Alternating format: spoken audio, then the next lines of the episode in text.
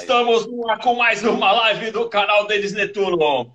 E hoje a primeira live tripla. Eu convidei o Oscar da Itália e o Leandro da Austrália para falar um pouco mais sobre engenharia espiritual, técnicas xamânicas e muito mais. Vamos começar agora.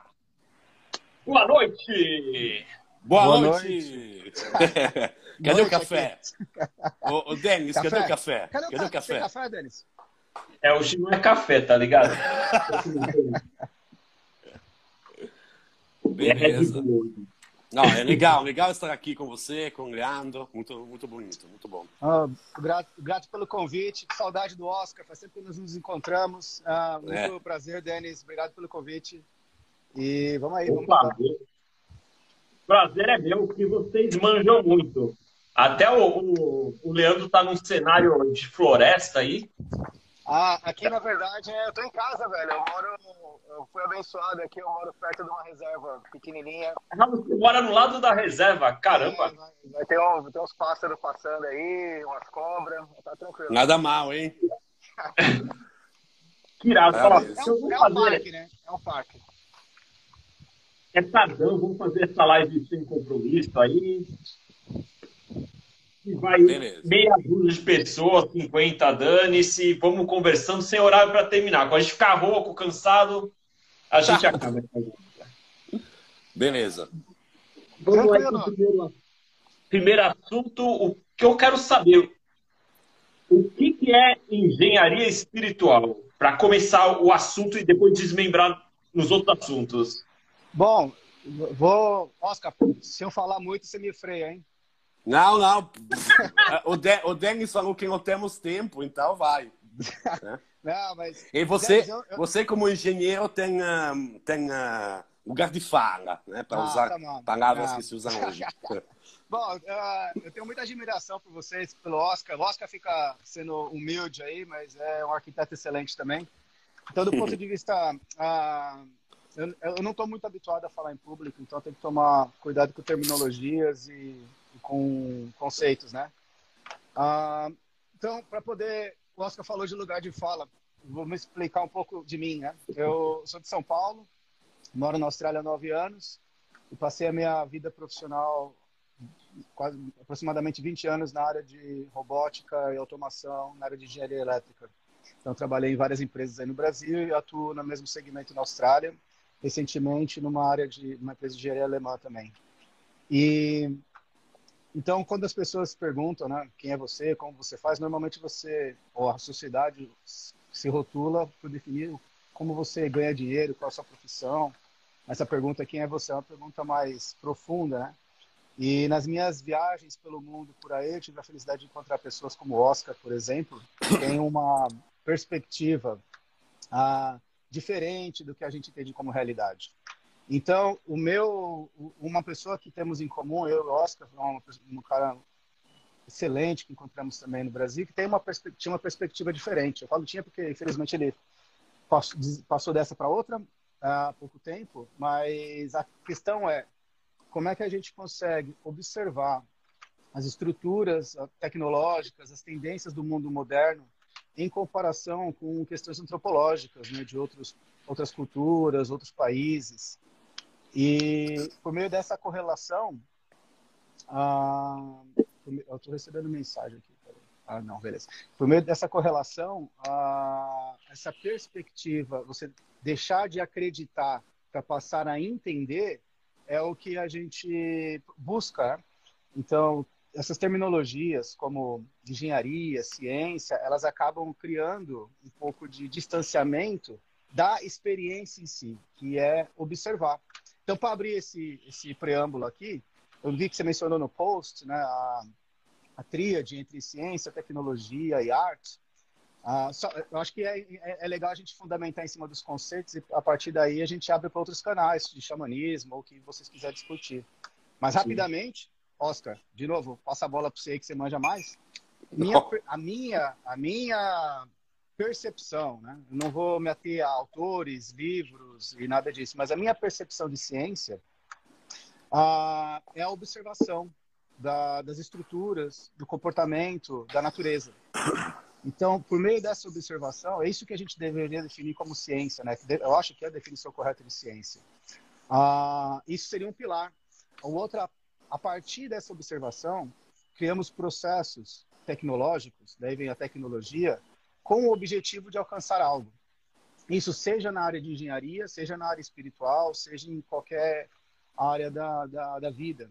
Né? E aí, o fechamento disso, que pode ser uma expressão de aplicação dessa tecnologia, dessa arte, a gente pode chamar de arte, né? a expressão culto, a expressão criativa do, do homem, da pessoa, em, em, em função de algum determinado tópico.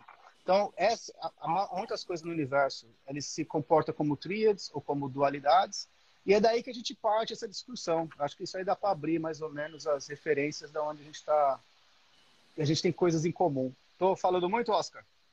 Não, eu acho que poderia falar muito mais. Eu ouviria, ouviria horas. Para mim, é, o interessante, pegando a bola do Leandro, pegando a bola que me passou, aí, é, que se entende para engenharia espiritual? Bom, primeiro, é, de um ponto de vista muito prático, vamos falar de um ponto de vista muito prático. É, o, o crescimento e autodesenvolvimento espiritual da pessoa é algo que implica muito treino. Né? É assim, é algo que implica muito treino, é algo que implica uma tecnologia que precisa ser aplicada, é algo que implica muito estudo. E é, esse estudo é, precisa começar pelas bases porque o aprimoramento espiritual, o desenvolvimento espiritual, o, o crescimento, se não é, uh, digamos assim, feito uh, degrau por degrau, pode até ser perigoso, né? Então, por exemplo, é claro que cada um pode acessar a práticas espirituais que considera mais apropriadas para si mesmo e que acha que funciona. Isso é, é óbvio. Porém, precisa ficar com cuidado, porque é, é necessário é, aprender uma tecnologia e passar por um treino, às vezes, que inicialmente é necessário começar pelas bases das bases das bases das bases para ter um crescimento mais eficiente mais efetivo.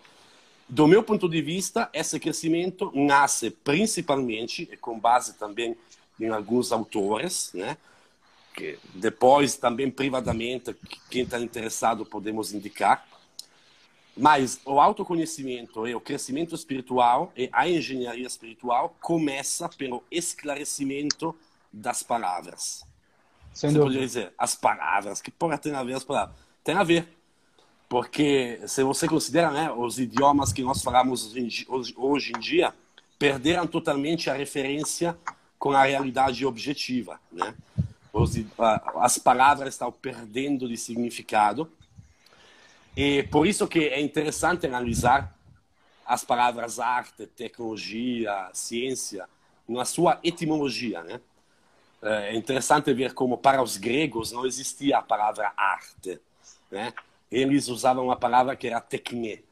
E a techne era exatamente tudo isso. Era exatamente a tríade, é uma palavra que incluía a tríade de arte, de ciência e de tecnologia. Né? No sentido de arte, hoje é mais é, se refere a algo muito é, ligado talvez só às belas artes, né? as pinturas ou esculturas, ou algo para poder ser admirado. E isso deixa ver como, no curso da história, teve uma involução do vocabulário. Né? teve uma evolução tão grande. Para os gregos, tecne era o saber fazer. Né? O saber fazer é algo muito mais engenharia, é muito mais ligado à engenharia, né? Al alquimia que, também. Né? Exatamente. Do que algo como, por exemplo, hoje é, é considerado um pintor, ou, ou um escultor, um arquiteto, um designer, né? No sentido que a tecne é o saber fazer. E isso implica a ciência, né? Uh, mas ciência, o que significa? Se vamos ver a etimologia da palavra ciência. Isso, vou me estender um pouquinho mais, mas é muito interessante. Não, manda a palavra... ver, porque eu até ia perguntar isso, isso aí mesmo. É, a palavra ciência, né, vem do latim scire, né, que scire significa saber. E se vamos ver a etimologia da palavra saber, é sentir o cheiro das coisas. Sentir o cheiro. Então, sentir o cheiro das coisas e sentir o sabor das coisas. Então, tem um linguista italiano que fez uma análise muito interessante sobre essa palavra. Ele falou como no curso da história a palavra passou a ser algo que você sente o sabor, depois passou para da boca para o nariz, algo que você sente o cheiro, e depois passou para o cérebro, algo que você aprende com a cabeça, né? E ele fala como necessariamente depois isso precisa voltar para a boca, porque você precisa saber explicar a tecnologia, aquilo que você, aquilo do que você sentiu o cheiro e sentiu o sabor. Quando você conhece o sabor de algo, você sabe daquela coisa, saber conhecer o sabor. Eu lembro quantas vezes você, Denis, colocou fotos ou vídeos você comeria escorpião frito, você comeria barata, barata frita, é. né? Só quem sabe, só quem sabe o sabor sabe. Isso é ciência, a, né? A experiência. experiência. Mas se é você, é exatamente, a observação direta da realidade objetiva, exatamente aquilo que hoje estamos perdendo, né? Como, como a invol... por exemplo, a involução da palavra arte. É, é só um exemplo, mas assim, um outro exemplo que podemos, iríamos dizer se vamos à origem, origem da palavra ciência, esse, esse, esse conhecer o cheiro, o sabor, significa que não é algo que, que se conhece definitivamente. Quando imagine um, um cão, um cachorro, quando sente alguma coisa, ele vai, ele está procurando aquela coisa. Então é um processo de conhecimento contínuo, não é algo fechado, é, como, como se fosse um dogma, não é algo dogmático. Né? E isso é óbvio que é, hoje em dia isso é um assunto muito polêmico, né? não vamos abrir porque a live poderia ter caído, mas é um assunto muito polêmico, não é? Então, assim, mas, eu que é a busca constante, a busca constante em direção de uma perfeição é, que provavelmente nunca poderá ser atingida, provavelmente. Mas Oscar, porque. Sim. Isso se aplica à, à, física antiga e à física moderna, né? Os caras, depois da teoria da relatividade, a, a quântica, tudo mudou. Sim. Eles tinham certeza de uma coisa, agora já abriu o horizonte e eles estão numa incerteza do caramba. Exatamente. Sobre isso, eu passo a bola para o Leandro, porque sei que tem uh, algo interessante sobre isso a dizer. Uh, é, é, tentando manter. Nossa, que saudade dessas conversas, Oscar. Poxa, que legal. Obrigado pelo momento, Denis. O Oscar é sensacional. É um professor mesmo. Ah, é, é, muito correto a, a, percepção da etimologia das palavras. Ah, em relação à percepção da ciência, a ciência, na verdade, ela está lá. Né? Não existem novos elementos químicos. O que muda é a nossa percepção e a nossa compreensão da natureza. Então, continuando, por exemplo, para ir um pouquinho mais, porque você também mencionou em algum momento na questão da etimologia das palavras, de outra potencial é, suporte, em vez de arte, você mencionou religião. Não quero entrar muito fundo aí, mas a, a etimologia da palavra religião, e corrija-me se eu estiver equivocado, Oscar, nós estamos falando de improviso aqui, é re, de reafirmação, e legio, de legião, na época romana, quando você tinha os guardas para reforçar a lei. Então, religião é reforçar a lei. Uhum. É uma forma de política imposta. Então, na medida que você. Qualquer religião, aqui sem dogmas, sem defesa ou crítica. É, qualquer coisa que se torna dogma, dogmático, Qual... né? Exato. É. E, nesse, e nesse contexto, para poder fazer o gancho com a, o, o propósito do canal, é quando você vai a lugares, não precisa ser longe, próximo, o bairro seguinte, as cidades, e você consegue é, perceber quais são as estruturas filosóficas do lugar, ou as influências ancestrais de países. Uh, e quem tem a oportunidade de visitar, visitar lugares como a Itália, a Europa, vai perceber essas influências. Essa questão antropológica ajuda a gente a justificar o contexto social vigente do momento. Mas isso não. E muitas pessoas se contentam com uma explicação simples. Um exemplo que eu gosto muito de usar é o seguinte: o cara apaga, acende a luz e nunca se pergunta por que, que a luz acende. É, paga a conta, o leite vem da geladeira, paga a conta da Eletropaula aí em São Paulo, né? A luz acende e isso é suficiente. Porque as pessoas elas estão acostumadas a usar o que está disponível e não necessariamente compreender ou experimentar. Então, nesse contexto, para juntar de novo outro gancho, é que vem a, o conceito de engenharia. A engenharia não é você ter um diploma de engenheiro. A, a engenharia é essa busca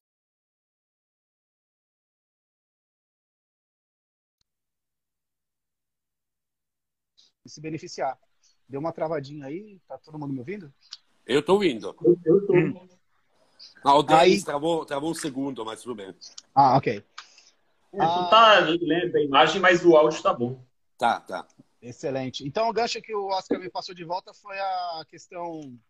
A... Foi quântica, a ciência? Qual que foi mesmo? Da física é. clássica e a física moderna. Veja, interessante, porque na natureza você não tem nenhuma equação de segundo grau. É tudo linear. Força, massa vezes aceleração. É, é, muito difícil você achar algumas. Poxa, é, é, falar dessas coisas sem entrar profundamente nos conceitos é uma tentação, hein, Oscar? Vou tentar manter palatável. É, tenta é, fazer o mais didático possível. É, é, mas, por exemplo, eu, eu, eu, eu fico nas minhas viagens inspirando porque a gente tem acesso a coisas tecnológicas como, por exemplo, sistema de visão, inteligência artificial e coisas bastante sofisticadas. E, e, de novo, o fato de eu estar falando aqui da Austrália com vocês em tempo real, há 100 anos atrás, isso seria percebido como magia negra. Veja que a diferença entre ciência e magia é a questão de conhecimento. Né? qualquer, 100, voltando 50, 100 anos atrás e falasse que a gente estaria numa live agora, por meio de um, um, dispositivo pequeno que cabe no bolso, ia falar que a gente tem pacto com o demônio. Que hoje é uma coisa natural. E ninguém se pergunta por que, que isso aqui funciona.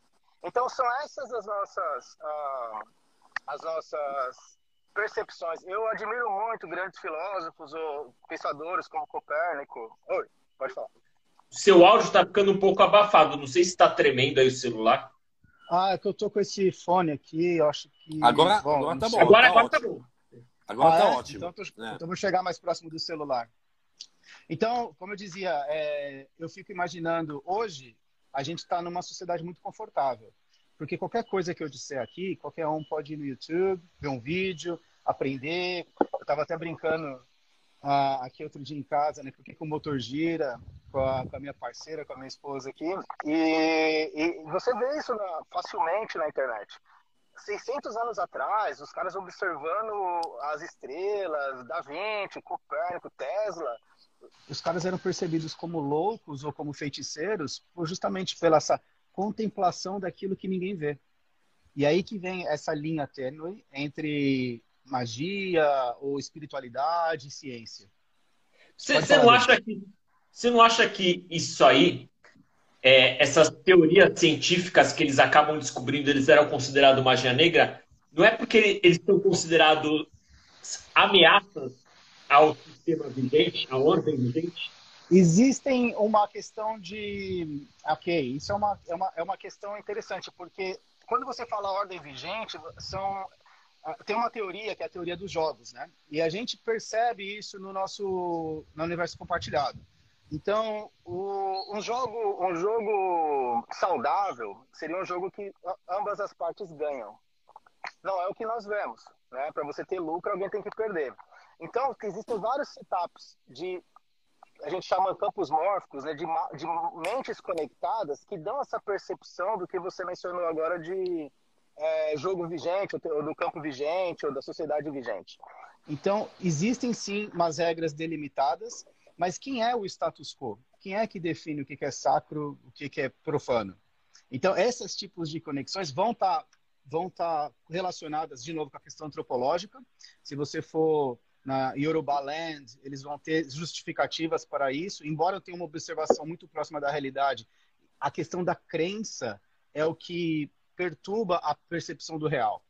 Então, por exemplo, voltando no exemplo simples que eu dei, se eu acreditar que eu tenho que pular três vezes para a luz acender, todo mundo começa a pular três vezes para a luz acender, até vir um louco e falar: não, se eu apertar o switch, a luz acende também. E existem coisas na natureza que não são explicáveis. Voltando ainda para minha área de elétrica. Posso estar equivocado, mas eu estava na faculdade, eu fiquei observando que na hora que você está vendo uma, uma onda, né, um campo magnético, qualquer coisa, na hora que você vai abrir o circuito para a luz fechar, um milissegundo antes, a, a onda percebe, ela antecipa o seu movimento, ela tem um distúrbio. Isso não é explicado na ciência. E é muito legal isso aí. A professor fala, ninguém se percebe e, e passa batido. Então. A... Eu não entendi direito. Um minuto. Como é? Um momento antes de você. Eu tô dando, eu tô dando exemplo de coisas na natureza que você pode observar e eu não estou inventando.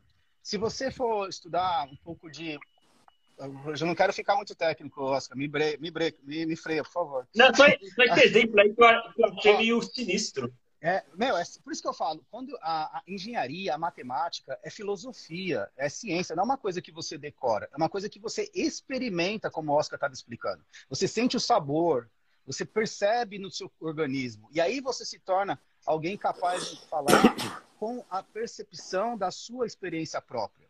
A gente pode correlacionar isso com o xamanismo, mas o exemplo que eu estava dando, que é um exemplo técnico, e aí eu, vai me faltar a terminologia, mas tem uma teoria para isso. Quando você tem o, a, as ondas senoidais de eletricidade e elas estão fluindo pelo circuito.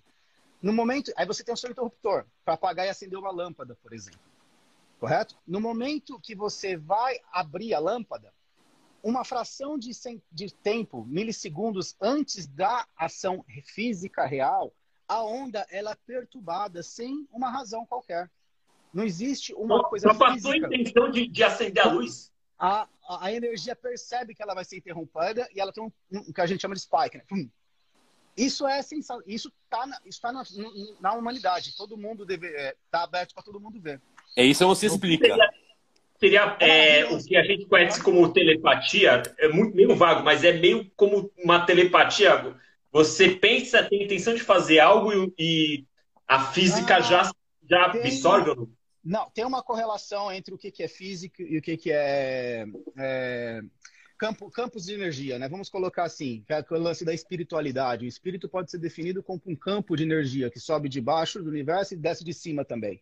Mas para a gente ficar na área física ainda, eu vi um livro quando eu tinha. Então, sempre tive curiosidade por essa área. Quando eu tinha uns 16, 17 anos, eu li um livro que deve se chamar Experiências Psíquicas Além da Cortina de Ferro, de uma de dois jornalistas americanos que foram passar um tempo na União Soviética estudando a psique.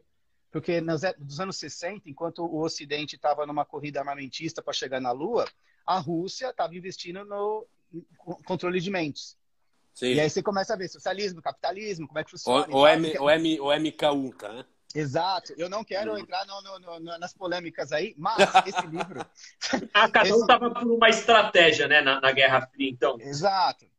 E esse livro ele é sensacional porque ele demonstra é, campo quiliniano, que é quando você perde um membro, você tem ainda o campo da, do membro por um tempo depois que você, se você conversar com qualquer amputado, ele vai falar que ele sente o pé dele, mas o pé dele não está lá.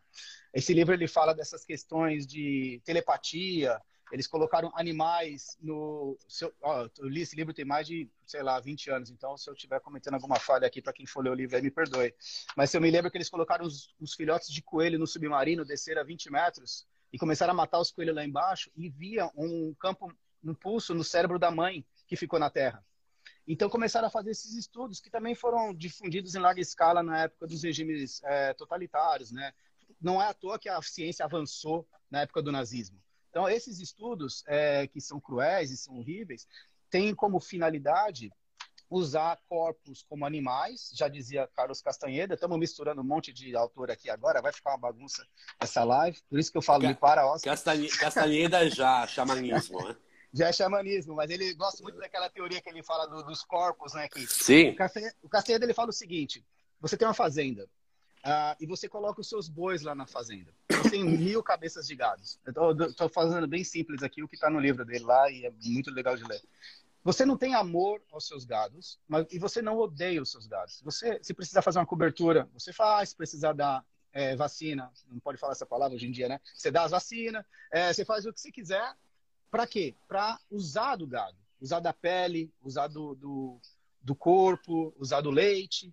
E, e essa é a relação que, alguma, que nós temos com alguns animais. Então, a proposta é: e se isso aqui não é uma grande fazenda, tem alguém tratando nós como animais e ninguém percebe?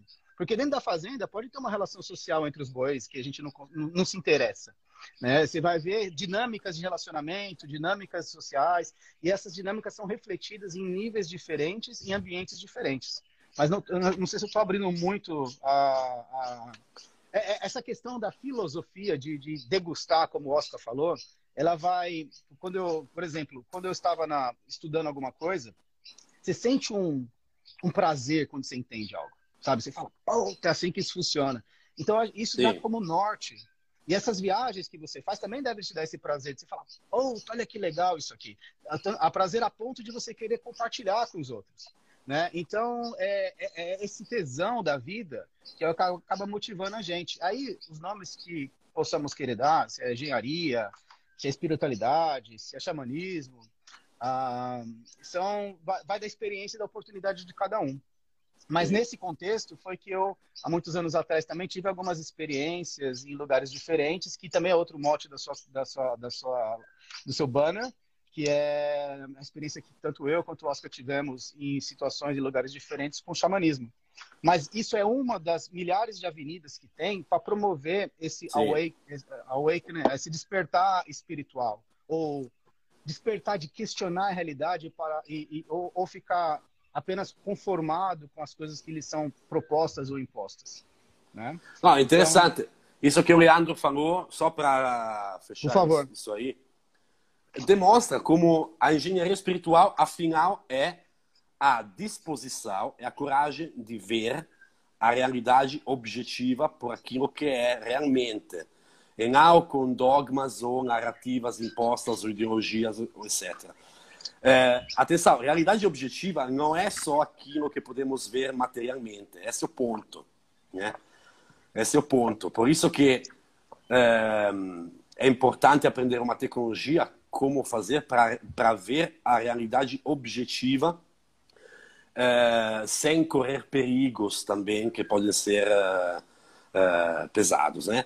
Mas fazer tudo em segurança, porque é para fazer em segurança. Opa, Desculpe. Opa! Ah, é, aqui, aqui o celular caiu.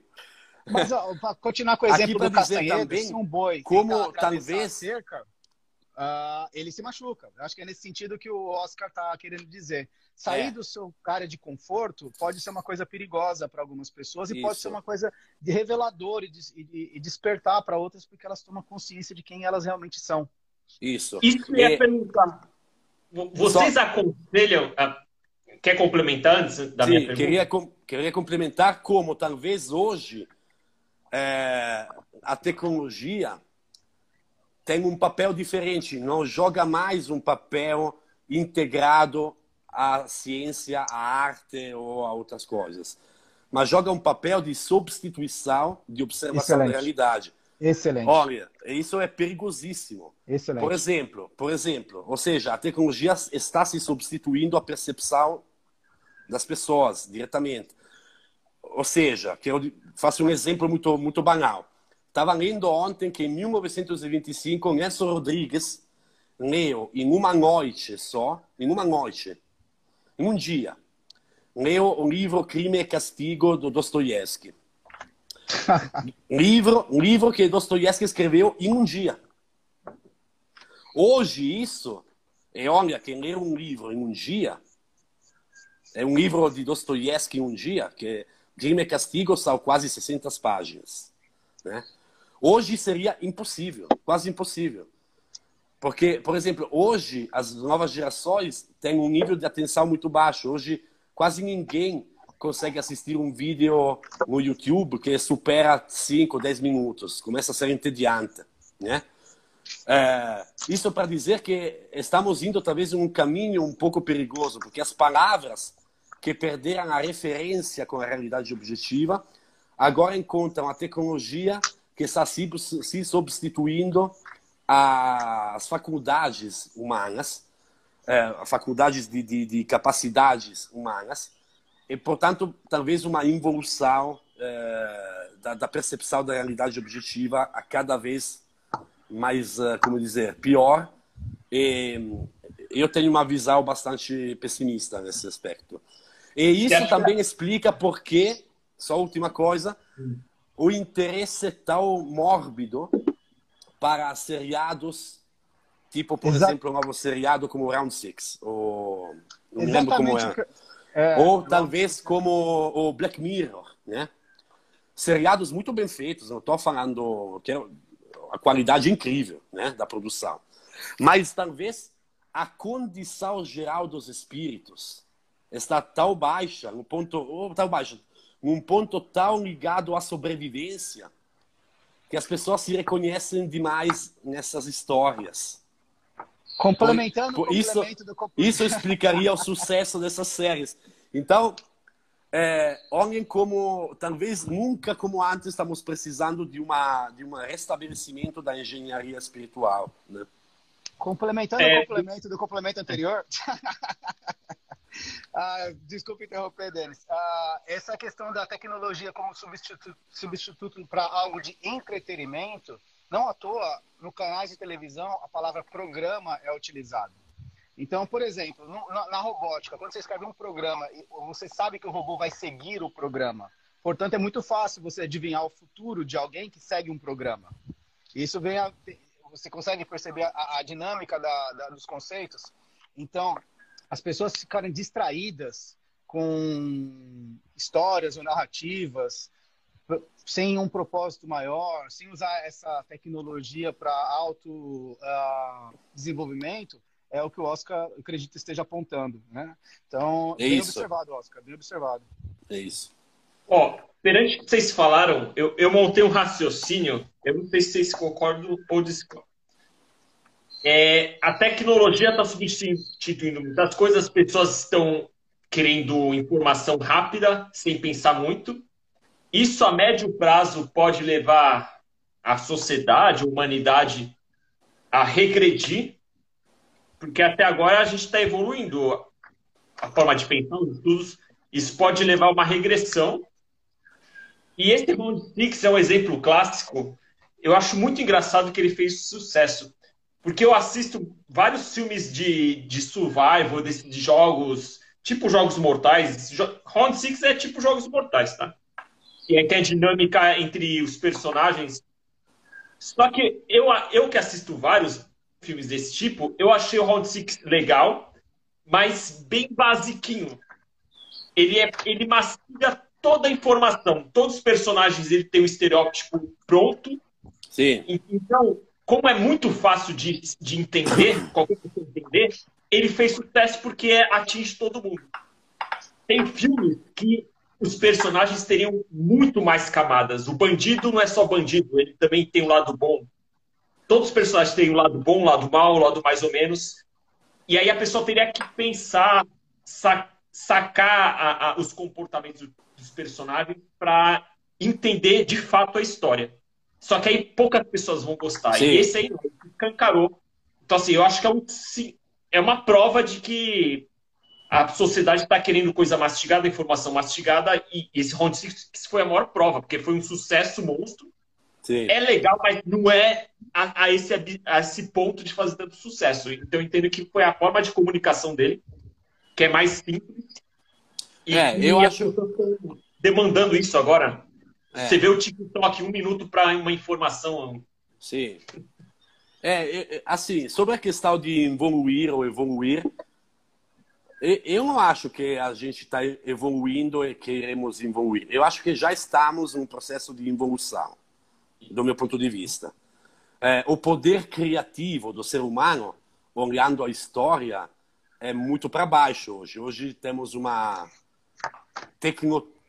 tecnocratização da vida e também de modelos humanos já pré-impostados, já, pré já pré preset, já pré, presetado, né? É, por isso que acho que você achou mastigadinha ah, e meio meio simplória na construção dos personagens, justamente porque talvez é, o modelo comportamental ou as identidades que os espíritos estão empurrando para os seres humanos hoje são modelos identitários ligados à sobrevivência, à sobrevivência. Sobreviver às dívidas, sobreviver à falta de comida, sobreviver a um vírus, sobreviver a isso, sobreviver, sobreviver.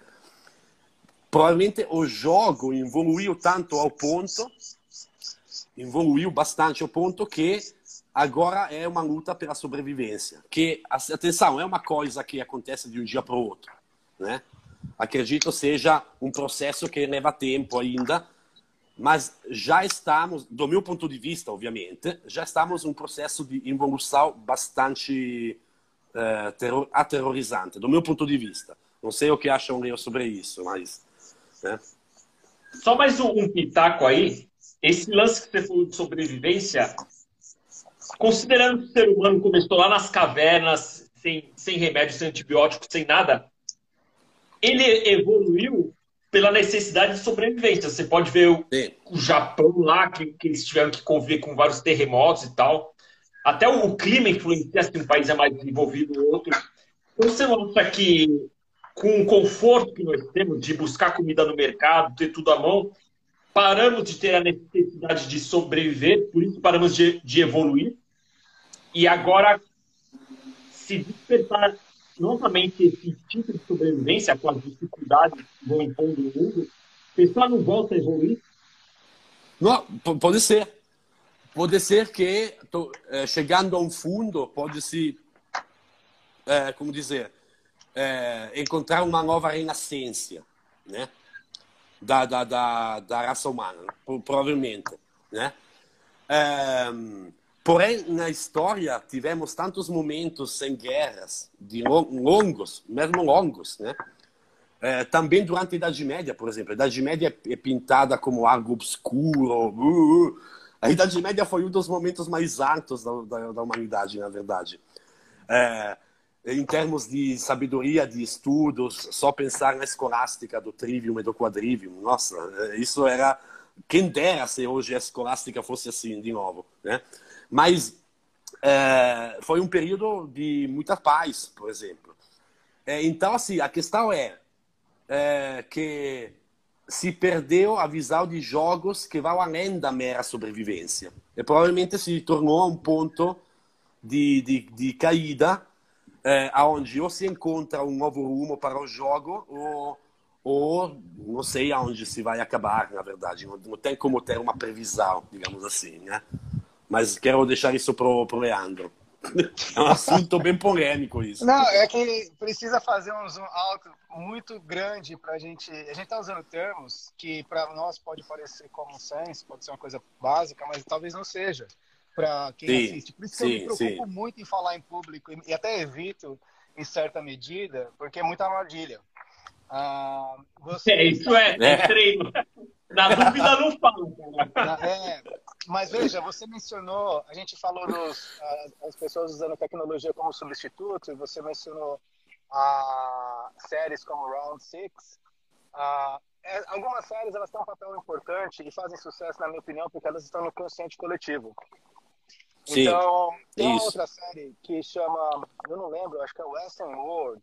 É muito boa, no HBO, muito boa, muito boa, uma das minhas favoritas. E qual é a ideia da série? O cara cria um mundo no Velho Oeste, não sei se vocês ouviram, essa, não tem essa série não. aí? Se tiver, procura.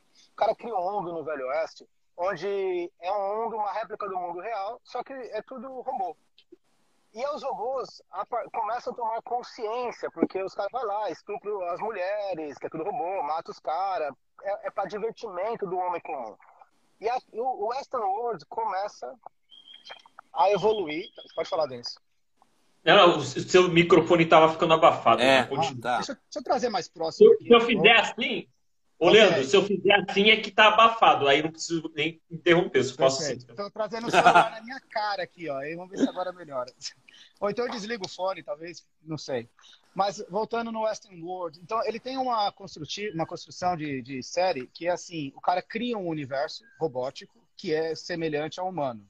Então você vai lá, você não sabe o que, que é o que, que é virtual, o que, que é real. Mas é tudo palatável, tudo orgânico. Então você pode ir lá e a proposta é: se você tem dinheiro para ser sócio, você faz o que você quiser. Estupra a criancinha, prego no olho e volta a viver sua vida normal. E aí, com o passar da série, a, a, a, a dinâmica do, do, do, do virtual começa a tomar consciência, começa a se identificar qual é a minha diferença com a diferença do jogador.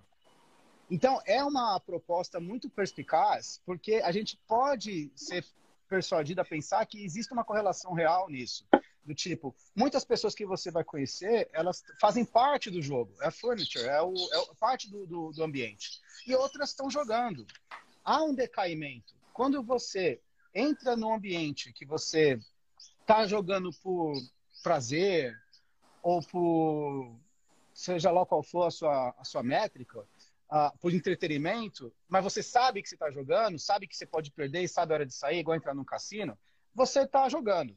Quando você esquece que você está num ambiente de jogo e você acha que aquilo é a sua realidade, você está decaindo e passa de, ser, passa de um jogo a virar um caso.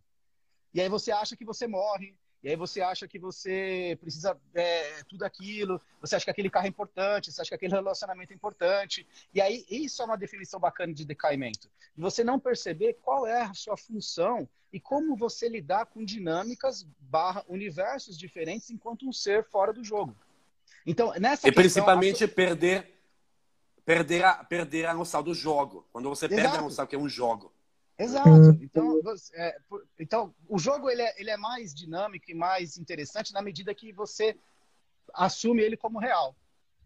Entende? Então, por exemplo, quando você vê umas crianças brigando, brincando, que é uma reflexão de, um, de Deus, né? É, você fala, ah, que bobagem. Mas você está nos seus jogos do dia a dia, indo trabalhar, galgando uma posição, querendo ter mais visualizações. Todo mundo está nos seus jogos. E aí você, pra, pra, você dá uma importância para aquilo. Voltando para a definição do que eu entendi do, da provocação do Carlos Castanheda. Nós nos alimentamos do leite, da, da carne e do couro. Os seres espirituais que estão farming né, us, do que, que eles se alimentam? O que, que a gente provê como humanidade que seria interessante para alguém manter a gente num modelo de prisão? Veja ah. que a prisão mais barata é aquela prisão onde o prisioneiro não sabe que está preso. Ele acha que ele tem liberdade, ele acha que ele tem escolhas, ele acha que ele é livre e ele está feliz lá jogando os jogos dele. Você não precisa de ninguém monitorando aquilo.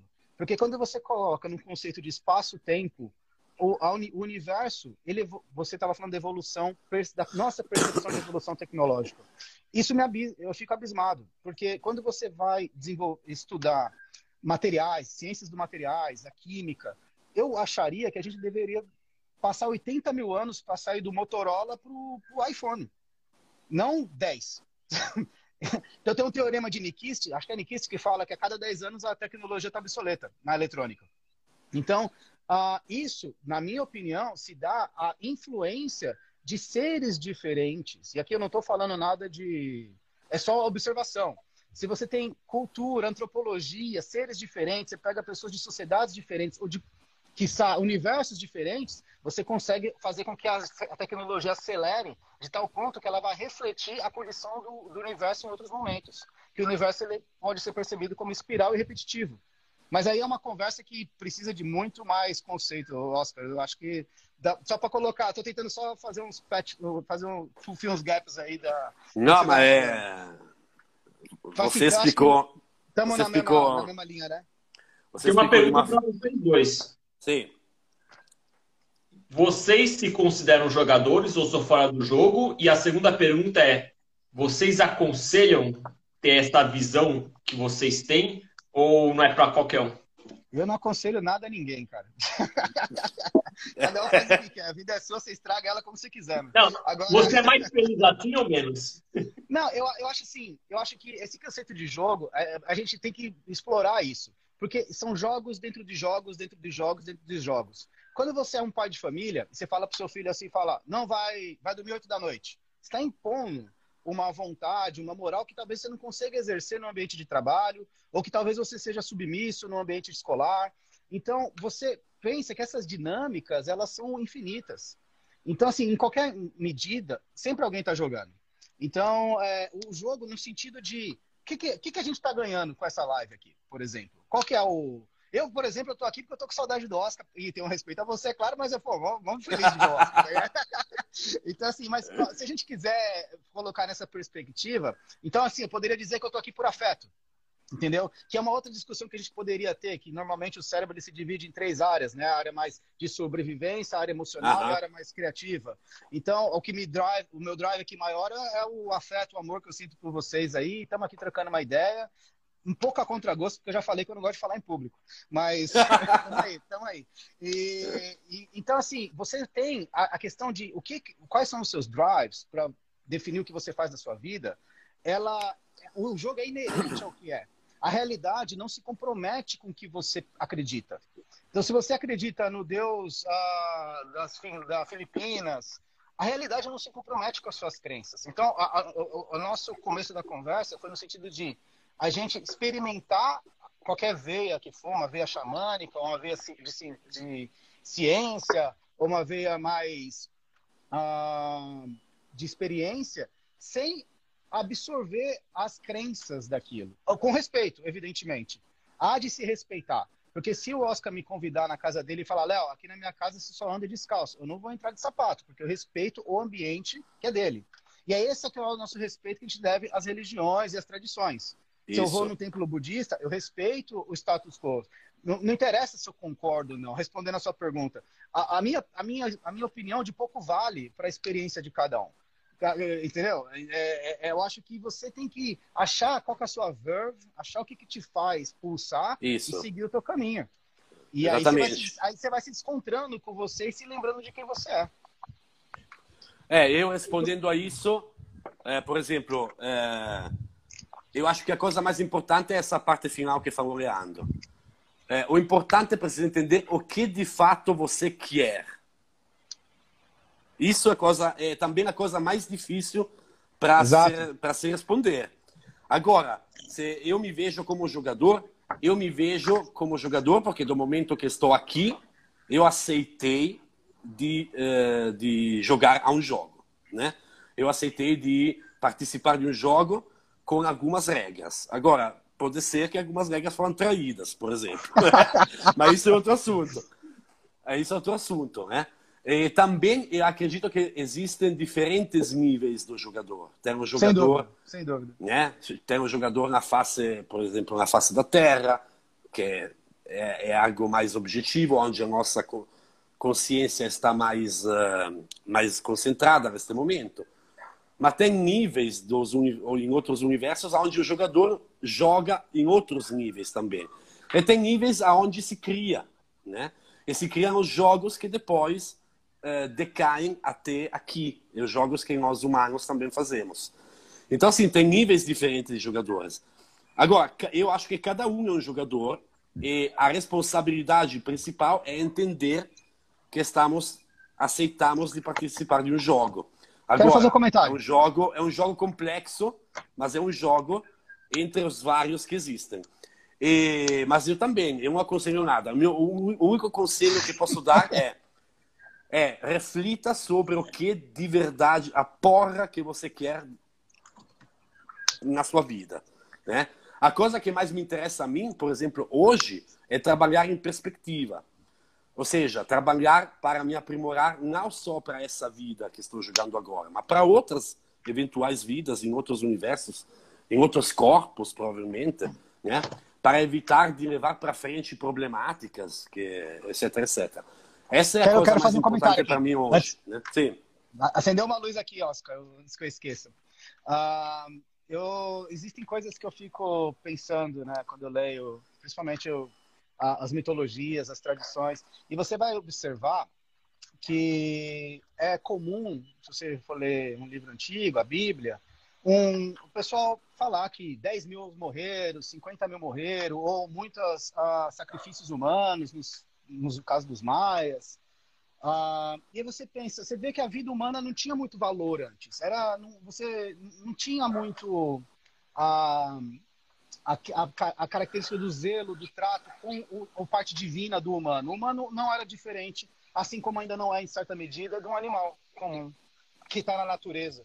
Então, se a gente não se estranha de, como sociedade, sem deixar a, a, questão da narrativa individual. Mas se a gente não se estende de matar um animal para comer, ou para num sacrifício, para um espiritual, o que for, ou matar uma, uma, uma, um, um, ser vivo verde, ah, há pouco tempo atrás essa prática era comum de canibalismo com humano.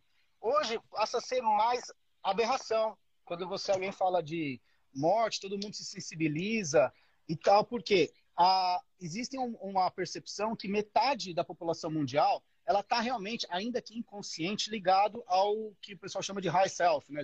a ligada à parte divina delas. Então, você matar um semelhante seu, que também tem Deus dentro de si, eu vou chamar de Deus para usar um linguajar comum, mas que tem uma parte divina dentro de si, é um crime, é uma, ética, é uma agressão à ética. Na medida que não o mesmo é se você matar um animal para comer, por exemplo, porque tem uma dinâmica diferente. Então, essa questão de você ter metade, mais da metade da população ligada, ainda que inconscientemente, a uma parte divina, faz com que a dinâmica da sociedade muda. Então, hoje, por exemplo, já não é aceitável falar de assassinatos ou matar as pessoas como via de regra, ou antigamente na lei lá, né, se você rouba, corta a mão.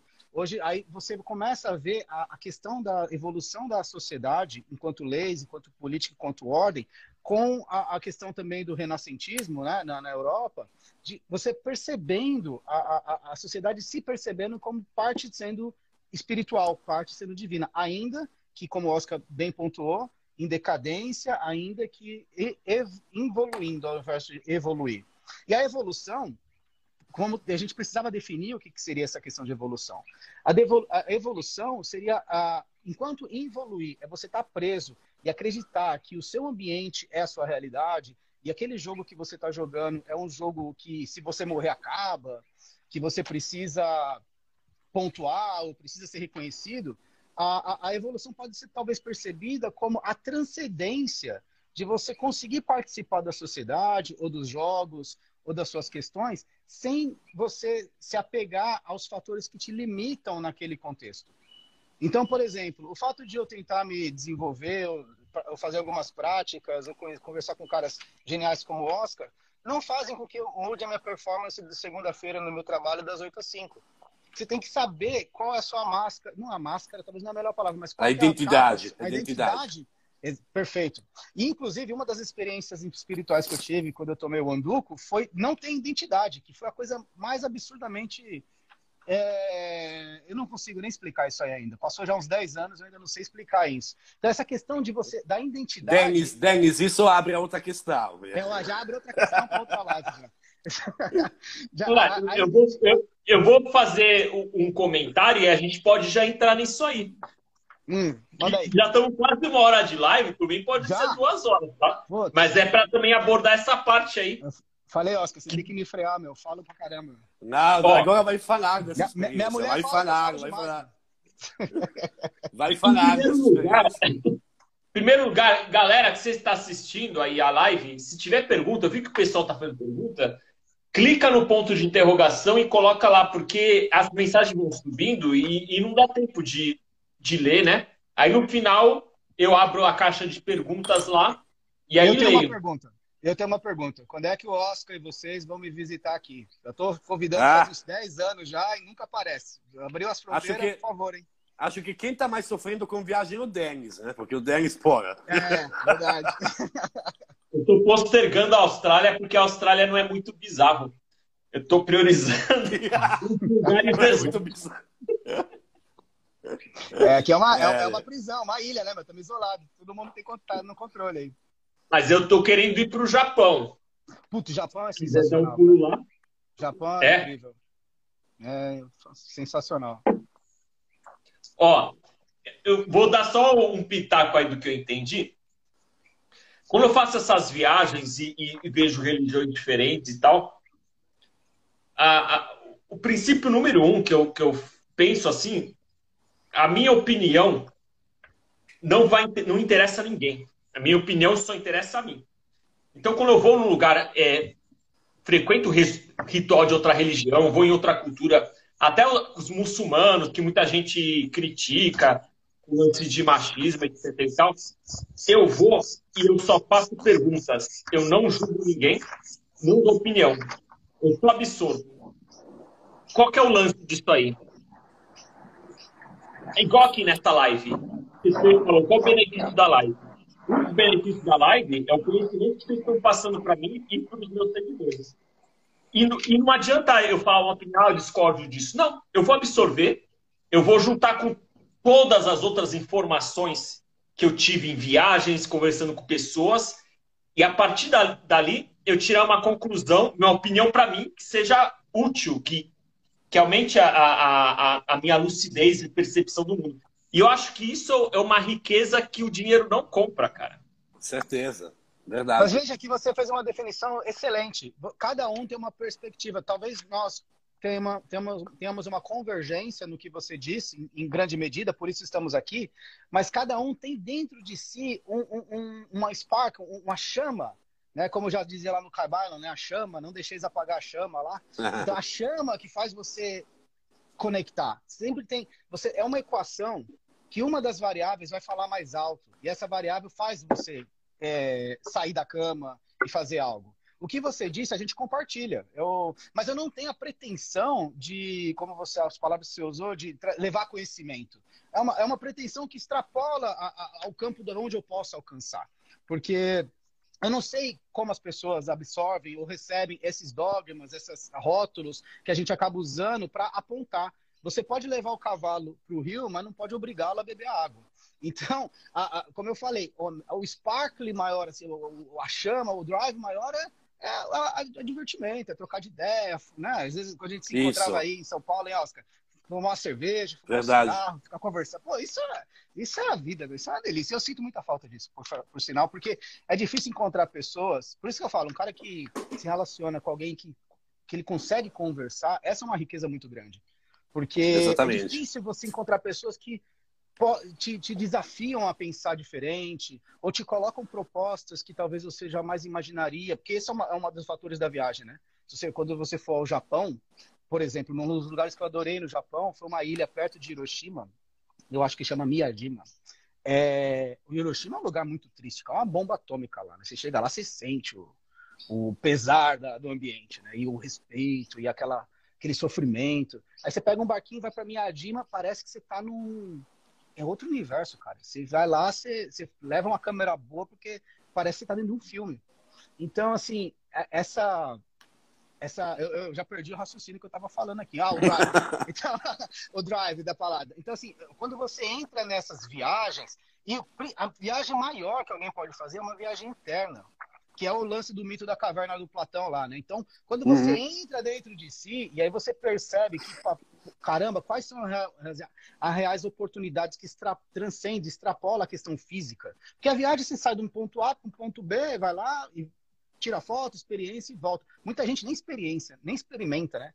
Quando eu fui em Praga, por exemplo, eu colocava as mãos na, naquelas prédios lá, Cara, que, que, acho que é uma das cidades mais mágicas que eu já fui na minha vida. Se, se, eu ficava assim uns 10 minutos, o pessoal passava assim e falava: Esse careca deve ser louco, né, meu? O cara tá abraçado com uma, com, com, com, uma, com uma estátua aqui. E aí você, você fica sentindo e percebendo, e você fala: Caramba, cara.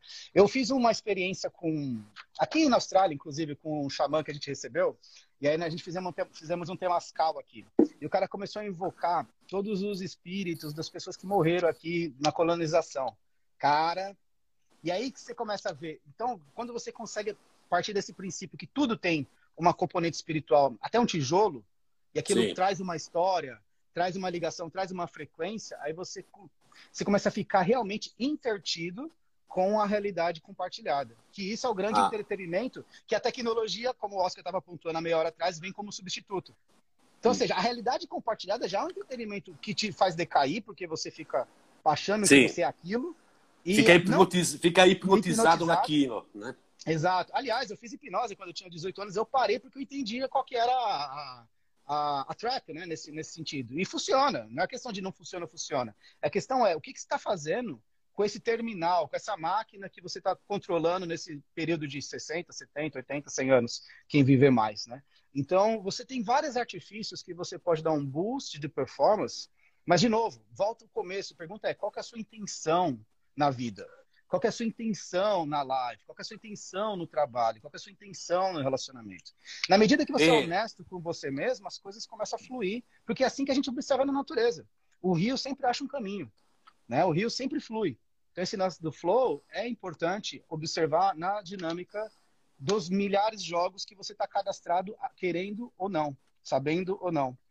Oscar, falei pra caramba, sua vez, meu. Vou tomar, tomar já tomei Não, eu é que assim, para mim, um engenheiro, um engenheiro, e ainda que conhece aspectos espirituais como você, eu ficaria ouvindo horas, porque o engenheiro tem a propriedade também da comunicação, né? Que, por exemplo, um arquiteto Discordo, tem. hein? Discordo. Ah, eu não nossa, sei. aí Mas tá- eu... aí tá Agora, desculpa, não, desculpa. Denis, Denis, eu acho, eu quero saber essa experiência do Anduco, desculpa. Ah, não, eu sinto muito, Ah. mas... É, você, você que manda, Denis. É, Vai pra aí?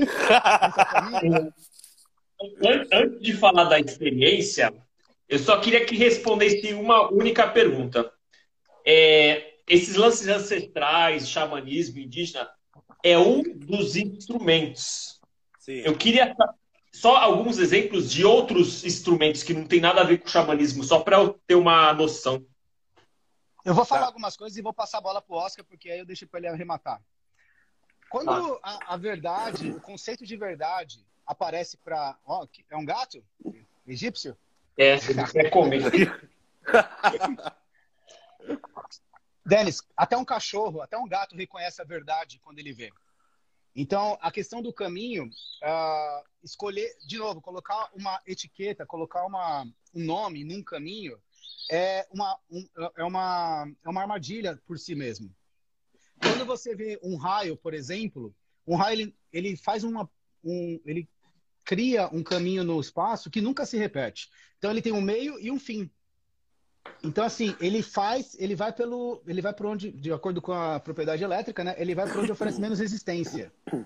Então as pessoas elas podem se encontrar por diversos, ah, dependendo do ambiente, dependendo da influência ancestral, dependendo da cultura que ela está inserida, ela pode se encontrar por na- estudando, por exemplo, Ah, entendeu? Eu conheço muitas pessoas que eu conheci um, um espanhol ah, que ele totalmente ateu, mas eu nunca vi um cara com mais conceitos religiosos e, e, sabe percebidos como cristão do que ele. E eu falava, cara, se você não acredita em nada, se você não acredita em vida após a morte, você é engenheiro, cara, por que, que você é um cara que. Por que, que você se sente bem fazendo o que você faz? Porque ele, ele realmente é uma pessoa admirável. Aí ele fala, cara, porque não faz sentido fazer o contrário. então, assim, as pessoas, elas têm. Elas acham os caminhos delas sem Sim. necessariamente uma explicação óbvia, ou sem necessariamente uma.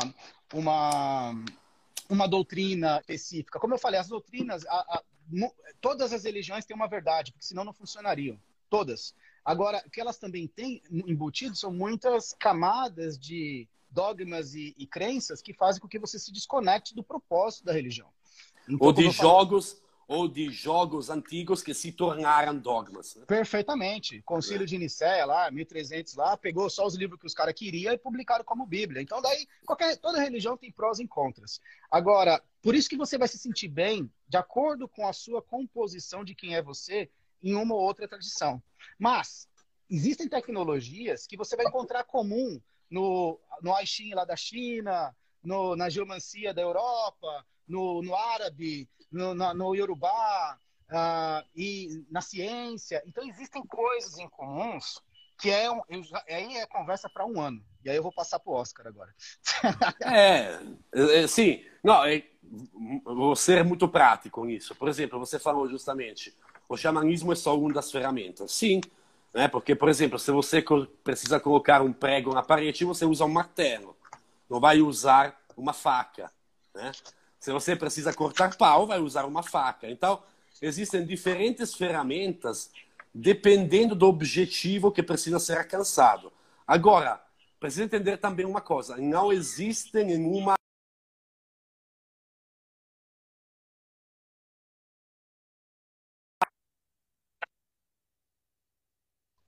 um, algo que poderia ser considerado um bug, um erro. Né? Limitações, né? Propositadas. Limitações, Propos... Implantes propositados, né? Exato. Que, porque, obviamente, isso implica na investigação, o aprimoramento das mesmas tecnologias.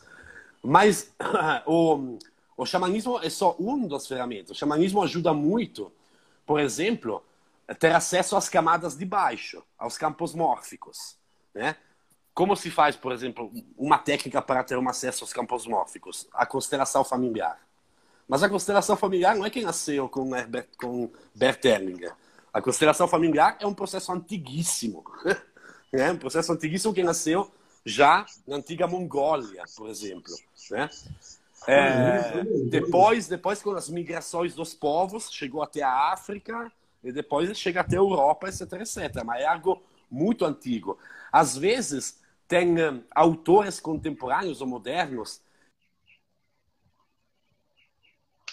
Ficou Nada, na verdade é só. Na verdade é só uma recuperação de uma memória que já existia no, nos campos mórficos dos povos, né? O campo mórfico como memória coletiva do universo aqui, né? E depois tem outras técnicas, por exemplo, tem eu sempre acho importante para quem quer começar realmente, ou realmente, para quem quer começar a se desenvolver, começar com as técnicas básicas de controle emocional.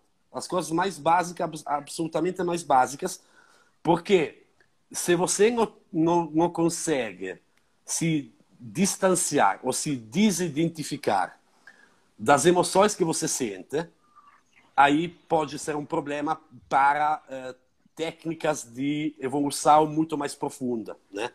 Então, o, o começo é começar a, uh, a gerenciar, digamos assim, através de algumas técnicas, como, por exemplo, o EFT, do, o EFT, ou Emotional Freedom Technique, ou TAT, ou tapas, acu, é, ou acupuntura da tapas é, que se faz com o corpo, né? Se pode encontrar na internet, isso aí, os manuais estão na internet para começar a gerenciar é, aqueles comportamentos que você não controla. Isso é o básico, básico, básico. E aí depois tem várias outras técnicas, mas poderíamos estar aqui listando muitas, né? É, não, precisa isso. Eu mas sempre, fazer... o importante é sempre começar de técnicas que é, é, que você vê, que você pode experimentar, que você pode atuar para você mesmo, é que você vê que, é que você pode observar que está funcionando para você. Essa é a coisa importante. Você tem que observar e você tem que até anotar em um diário os sucessos que você pode ter a cada dia. E não precisa ser sucessos ou, ou aprimoramentos milagrosos, também as pequenas coisas. Né? Ah, hoje consegui controlar uma pequena raiva que geralmente sinto. Já é um sucesso. Aí devagarzinho, coisas principalmente, aí devagarzinho, devagarzinho, vai ter é, um monte de outros processos muito mais avançados, mas é sempre importante entender que é um passo a passo, né? Quando você, se você decide ser um, por exemplo, sei lá, quer ser um, um uma pessoa que pratica sub, como se fala subaco, imersões subáqueas, né? Uhum. Você não vai, não é que você na primeira sessão vai entrar 30 metros para baixo da água. Você vai descer na primeira, na primeiro treinamento você vai descer um pouquinho, aí no segundo mais um pouquinho, mais um pouquinho. Então, esse é o conceito de engenharia espiritual. É, ter a consciência que é um treinamento, que implica uma tecnologia, que, e que, que tem que ser feito passo a passo. Né? Essa é a coisa importante. Aí depois, se quiser, é, as pessoas podem até nos contatar individualmente ou privadamente, e aí se podem passar técnicas, mas sempre na consciência que cada uma eh, tem objetivos específicos a ser alcançados e sempre dentro de, um, de, uma, de uma prática responsável, porque pode ser perigoso né, também. Né? Gostaria de fazer um complemento aqui. Ah, lembrando que a gente está falando e tem mais gente ouvindo. Às vezes a gente, por minutos eu esqueço, não está só nós três aqui. Então, é, existem algumas pontuações, ponderações importantes fazer. Por exemplo, o pessoal olha aí, ah, o Oscar, lindão, bonitão, italiano, Austrália, sol bonito, precisa de dinheiro, precisa de grana, o, o Denis aí viaja o mundo inteiro. E então veja, olha que interessante as, as colocações das percepções.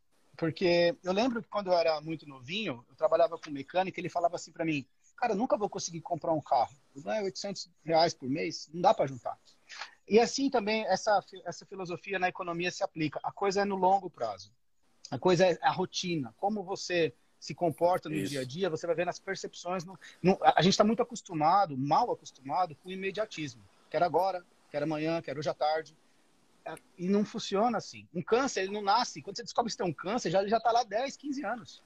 Então, a, a, forma como você se comporta emocionalmente, como o Oscar colocou, ela vai dar reflexo no seu ambiente na medida do tempo, porque o, o MAST, né, é Material Space, é, é, Energy Space Time. So, a coisa tem, é colocada dessa forma para que justamente é, em outros realms você tem mais poder de mente. Então você pensa, acontece. Aqui a coisa é mais vagarosa propositadamente. Então na, na medida que você vai se comportando, o seu universo vai se, se adequando com. Nada de. Não estou falando de pensa positiva, essas falácias do. Né? Não, não. não, não New, não Age, New Age. New Age. Não. não é isso. É, é você perceber que você é responsável, é ownership do que acontece com você, o bom e o ruim. Então, a, na, na, então o que eu quero dizer é o seguinte: é import, o que, que é o legal de você estudar? O que, que é o legal de você viajar? Você vai tendo experiências, você vai se expondo, você vai conhecendo e você vai se apaixonando pelo aquilo que te chama atenção. Mas não devemos confundir estudo ou, com sabedoria. Sabedoria, você vai encontrar um, um, um, cara embaixo da ponte muito mais sábio que um monte de mestre doutor de Harvard. Você vai encontrar um, um monge é, que vai te colocar numa posição que ele está desfrutando há milhares de anos lá como ser. Você fala, oh, é uma, a sabedoria ela está na experiência, voltando para o começo da conversa, no sabor, da, da, da, da, experiência. Então, isso não é um curso, não é um PowerPoint, não é uma viagem, não é uma religião, não é um caminho único. Qualquer caminho, já dizia Alice no País da Maravilha, se você não sabe para onde está indo, qualquer caminho serve. então. O importante é, é. Exato. O, é, é, o, importa, o importante é a escolha, é a coragem de fazer a escolha de fazer um caminho. A intenção, né? exatamente. É? Como você se posiciona e aí as coisas vão. E, e, é isso que é a maravilha do universo a infinita pluralidade de, de, de, de possibilidades. Porque se, todo, se fosse um mais um é igual a dois para todo mundo, que graça ia ter? Sim, então é legal, sim, sim. o risco é importante, é, se complicar às vezes é, é um aprendizado.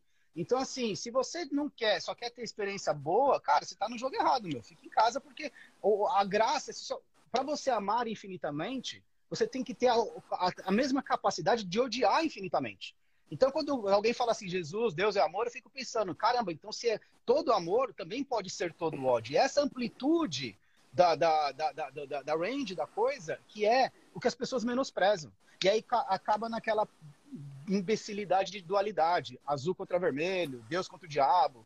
Isso não existe. Você não pega uma bateria e fala que o polo negativo é satânico e o polo positivo é, é Deus.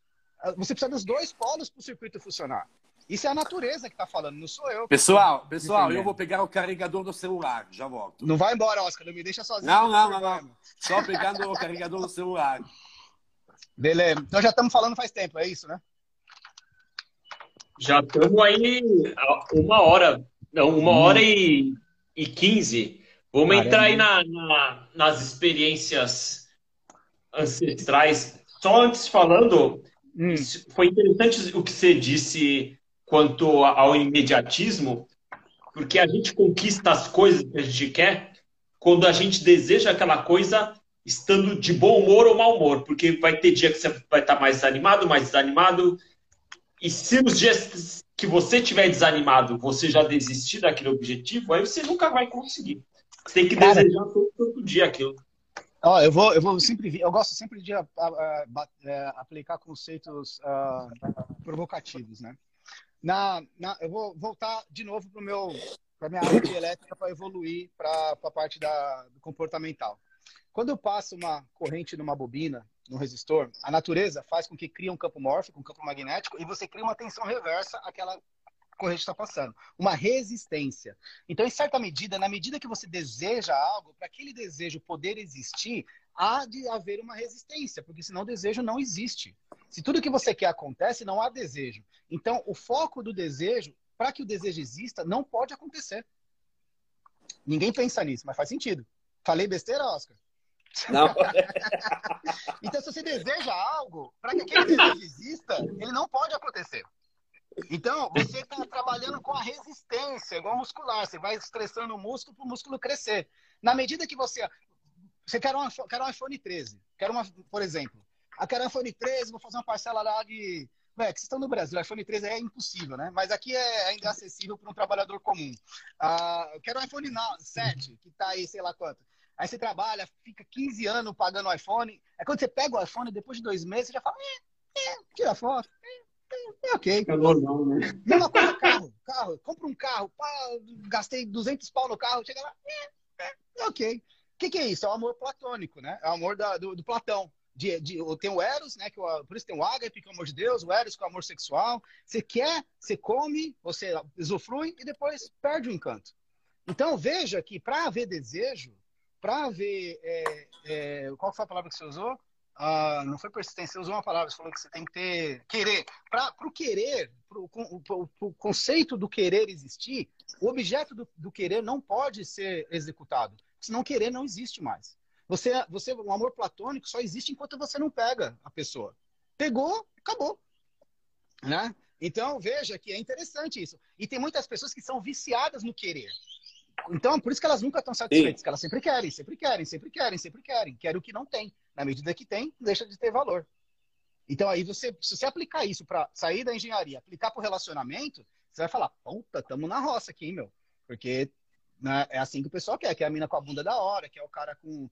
Enfim, é cada um com as suas preferências, né? Mas é. A, a, então você tem esses conceitos que são ao, vendem pra gente ao contrário. Um é, barra elevado a menos um lá, né? É, ao, ao contrário. Então, por exemplo, tem alguma, alguma linguagem que o, o sun, o sol, na verdade, significa embaixo, lua, ao contrário, né? de, que é Deus, né, que vem de baixo, que está em cima. Então, é, é, tem, muita, tem muita coisa ao contrário. Eu, eu seria provocativo a dizer que está tudo ao contrário. Mas a gente não percebe. Então, aquele negócio que muita gente fala para agradecer, que faz bem, ou agradecer a Deus, o universo, alguma coisa. E esse, esse ato de agradecer que as pessoas tanto falam, na verdade, não seria um momento de apreciar aquela sua conquista e dar um tempo de desejar mais e mais? Vamos sempre considerar que tudo você tem milhares de pontos de vista. Então, quando eu faço algo com uma intenção particular minha, esse algo pode ser percebido diferentemente dependendo do contraparte. Né? Então, por exemplo, a gente veio aqui, eu comecei a, a brincar dizendo que eu vim aqui, estava com saudade do Oscar, de vocês e tal, e estava aqui pelo, pelo, Sake of Love, e de repente nós estamos falando aqui para não sei quantas pessoas aí, deve estar tá disparando gatilhos nas pessoas aí, falando, pô, esse careca tá louco, esses caras estão falando nada a ver, os caras estão aí porque tão, os caras têm dinheiro e tal, e nem sempre foi assim, né? Não é assim que funciona. Assim, vocês, o que eu quero dizer é o seguinte, você tem milhares de nuances numa ação. Quando você agradece, para usar o que você disse, você não, independente a que ou o que você está agradecendo, você está exercitando um fluxo de energético, energético de reconhecimento. Então, se você agradece a si mesmo, porque você foi capaz de ser uma, uma, uma, uma ação, você está, independentemente da sua crença, fluindo uma, um, um fluxo que é. Quem, tem uma frase que é: quem não sabe celebrar não merece vencer. Né? Então, você está completando um ciclo que é esperado. Tudo é cíclico. Né? Então não, não adianta a gente sempre polarizar num lado da moeda. Né? Ah, por exemplo, eu vou dar um exemplo clássico. As pessoas que falam que ama a vida, que não sei o que lá, na verdade elas estão não atraindo, mas polarizando com a morte. Então, se você não. Ah, ainda bem, eu já estava ficando um pouco ansioso aqui. então, Ele essa voltou? questão da. Voltou. Ah, aqui não está aparecendo, mas. Ô, Oscar, fala alguma coisa. Oscar? Você está me tá, vendo? Tá, tá congelada a, a tela dele para mim. Eu escuto baixinho e vejo bem, mas não estou escutando bem, Oscar.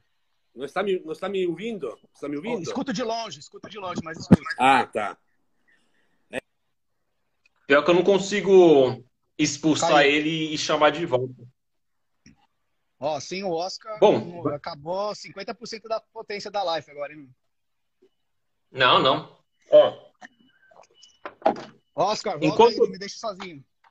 enquanto eu tento ressintonizar o Oscar, começa falando aí da- das, das suas experiências as mais exóticas, insólitas no Ah. lance da convivência com os indígenas e, e as técnicas.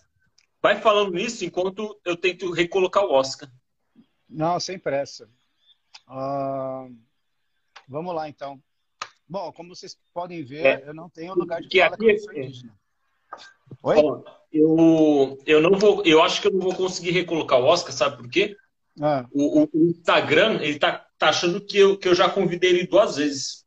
Não tem um lance de limite. Não tem um lance de limite de tempo no Instagram com live? Não, não cai depois de uma hora e quinze, coisa assim? Não, não tem mais isso. Ah. Eu não manjo muito do Instagram, não sei. É. Mas manda ver, vai falando que enquanto eu vou arrumando aqui, tentando arrumar. Bom, eu, como eu disse, eu por, por virtude do trabalho, sempre viajei bastante no Brasil quando eu morava aí. Eu tive muitas exposições. Eu passei algumas semanas ou meses trabalhando na Amazônia. E desde muito novo eu tinha exposição e percebia, mas nunca me sentia apto a congregar daqueles rituais da, dos indígenas, né? E certa feita, ah, faz uns 10 anos, eu acho, eu, por questões particulares, eu fiz uma viagem é, com, conversando com um amigo australiano aqui. Ele tinha feito uma viagem. Estou tentando lembrar do começo, que faz muito tempo eu nunca conto essa história para ninguém. Ele tinha feito uma viagem de carro. Oi. É, vamos fazer o seguinte: eu vou fechar essa live, que já deu bastante tempo, e aí eu vou abrir outra, e aí eu chamo o Oscar de novo, e aí a gente só fala dessas experiências. Melhor. Pode ser? Muito, muito melhor. É melhor. É, porque senão ele vai. Ele, o Instagram travou mesmo aqui. Ele, ele, me dá só uns cinco minutos pra, só para ele processar a live e eu abrir outra, tá? Sem problema. Pessoal, volta aí. Eu, cinco minutinhos para eu fechar e abrir de novo. Eu já volto, vou pegar um café. Uma experiência que vale a pena ouvir, né? Eh, obviamente tem os limites, porque são experiências fortes, então o que ele está disposto a contar, mas é muito interessante, obviamente. Né? Oscar, ele ainda não entrou? Enquanto ele vai entrando, fala você, qual foi dessas experiências uhum. a mais louca que você teve, ou a mais significativa que te divisor de águas, assim, se pode dizer? Mas para mim foi uma experiência com o San Pedrito, né? Qual San? O San Pedrito. San Pedrito é um tipo de cogumelo, né? É, ah. Isso foi uma experiência muito dura, muito dura para mim, porque é, como todas essas uh, ervas ou plantas ou cogumelos ou elementos da natureza que permitem fazer acessos a realidades é, que não são realidades compartilhadas, não são realidades que, com, usando um termo errado, é, são chamadas é, realidades alucinógenas, né? Que dão alucinações. Uhum. Na verdade, são realidades que existem, né? Que são outro, outros níveis dos universos. É, isso foi pesado para mim e me deixou entender quanto eu necessitava trabalhar espiritualmente sobre mim mesmo porque o meu caso estava pesado, pesado, pesado, pesado. Então, essa experiência com o São Pedrito, para mim, foi um divisor de água sentido e me deixou entender a necessidade de trabalhar de forma constante, com uma rotina, é, aplicando uma tecnologia muito apropriada, fazendo as coisas passo a passo, de grau por de grau, né? Isso para mim foi a ver muito mais que a ayahuasca, por exemplo. E, e, e, esse cogumelo aí é, também é, é, da América do Sul, na Amazônica, ou é de outro lugar do mundo? É, o San Pedrito é, é, se encontra no Peru, México, no Peru, no Chile e também no México, no, em os Andes. Nos Andes se pode encontrar. Ah. Alô? Exatamente. Show. Estamos ouvindo. É, qual que é aquela que você queria saber, Oscar, para ele contar? Não, é que a gente estava parado lá no Anduco, né? é, rapaz. Eu estava falando um preâmbulo. Eu... Vamos lá. É, essa foi. Eu diria que o minha vida é antes e depois dessa experiência e eu já quero dizer de antemão que eu não recomendo para ninguém. Ah... é verdade. Não recomendo. E eu nem sei se é possível fazer. Eu, por razões da, das circunstâncias, acabei, depois de alguns contatos, uh, conversando com uma, uma tribo que fica seis, sete, acho que atrás de, uma, de um vulcão em Puyo, né, às seis, sete horas de Quito, no Equador. E na ocasião, por questões pessoais, eu, eu imaginei que eu estaria preparado para finalmente, depois de uma exposição, é, tentar ayahuasca, né? E é um xamã tradicional, excelente tal. E aí eu, eu, eu quero reenfatizar, não recomendo, porque é, é, é muito é muito caótico a, a, a, a, situação. Mas aí eu cheguei lá e o xamã olhou no meu olho e falou que a ayahuasca não ia ser bom para mim, porque ia libertar muitos demônios dentro de mim e tal. E nisso uma criança apontou para mim, eu tô falando real, parece história de, de cinema, mas aconteceu desse jeito mesmo. E falou, tem tanduco. Só que veja, lá eles não falam espanhol, eles falam quechua. Aí eu escutei a palavra tanduco e perguntei pro, pro, pro meu guia, né? E aí eu fiquei, cara, vários dias para convencer os caras a proceder com essa cerimônia, porque eles não queriam. Então vamos lá. Qualquer veia xamânica não é for fun, não é, ah, vou ficar doidão, não é, não é entretenimento. É, a coisa é muito grave, é muito séria e há de haver muito respeito. Então, para eu poder fazer parte dessa cerimônia, houve alguns dias de processo para saber se estava tudo ok.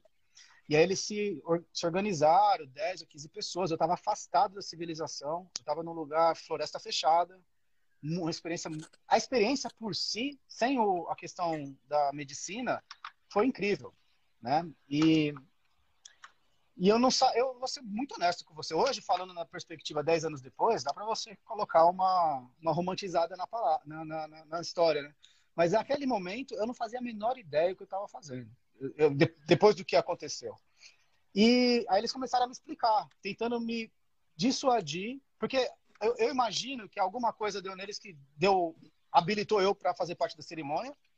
E eles passaram muito tempo tentando me desestimular, falando não faz, não faz. E começaram a me explicar que na, naquela, eu estou falando da minha experiência numa tribo específica no Equador em Puyo. Se tiver algum indígena me ouvindo, qualquer coisa assim, falar que eu estou falando ah, uma atrocidade, eu estou falando da minha visão do que aconteceu lá. E o Dom Jerônimo me chamou e explicou, né, na, em espanhol meio quebrado, que eu entendi, ah, que é uma cerimônia que eles não fazem com pessoas que não são da, da tribo. Eu era o terceiro que não era da tribo que ia fazer, se eu decidisse proceder. E os caras já começaram a esconder faca, esconder corda. Ele falou, é uma experiência de morte. Eles chamam de pequena morte. Você vai morrer e talvez você volte, talvez não. Isso ficou claro para mim, né, nesse momento lá. Pera, pera aí. É, parou, parou, parou. É, por que, que você queria tanto fazer isso? Tinha necessidade? Para é arriscar por isso? Vamos focar, vamos focar na, na, na experiência. Essa é outra história. Eu tive. É, é, é, existem questões pessoais também, mas eu, eu achei que, primeiro, era uma oportunidade única. Eu estava num momento da minha vida de transição, que eu aquela busca, né, que nós estava conversando no momento anterior sobre cara, o que, que faz sentido, o que, que não faz sentido. Você chega no momento que você vê que morrer. É, a, a, a, aliás, você, isso deveria ser óbvio, é inevitável. Então, não que eu estava desesperado, deprimido, mas eu pensei, eu falei, não vou ter outra oportunidade. Porque, uma, os caras não, não abrem isso. Se eu falar e pedir, os caras vão falar, não sei do que você está falando. Foi uma criança que mencionou o negócio para mim. E aí o cara, não, não, não, não, não. E aí ele me explicou é o seguinte, ó, você vai morrer, a gente vai estar tá aqui cuidando do seu corpo e a gente não sabe quando você volta, normalmente dois dias. Ah, e aí, a partir daí, você vai ter um processo de cura. Veja, eu não tinha tomado ayahuasca ainda nesse momento, né? E eu não sabia o que era anduco. Depois pesquisando, tem outro nome para essa planta, que é floriponde, é uma planta venenosa. De novo, não, não recomendo. É uma experiência muito agressiva e traumática. Mas partindo para a experiência, para mim foi importante porque correlaciona com, com o que estávamos dizendo anteriormente. Eu consegui vivenciar coisas que hoje eu entendo quando a gente está falando de cálculo matemático ou sistemas de coordenadas, ou campo mórfico, eu consegui visualizar a parada lá. e durante essa experiência. Então, aí eles fizeram essa experiência comigo numa quarta-feira. O xamã foi lá, só eu e ele, e tinha mais quatro pessoas alternando dia e noite para cuidar, tomar conta de mim. E eu, a, a, partir daqui, essa história pode durar horas. Eu vou ir nos, no, nos pontos que eu acho que são mais pertinentes. Eu tenho várias formas de contar essa história. Eu tenho o que eu lembro, o que me foi contado e a percepção de outras pessoas que lá estavam. Inclusive, eu tinha uma câmera, os indígenas não sabiam muito usar. O Leandro, então, é, nós fizemos uma, uma hora e meia de live. Vamos fechar, então, meia hora para contar tudo. Ah, vou tentar, eu vou tentar focar no que, no que eu achei que foi relevante, né?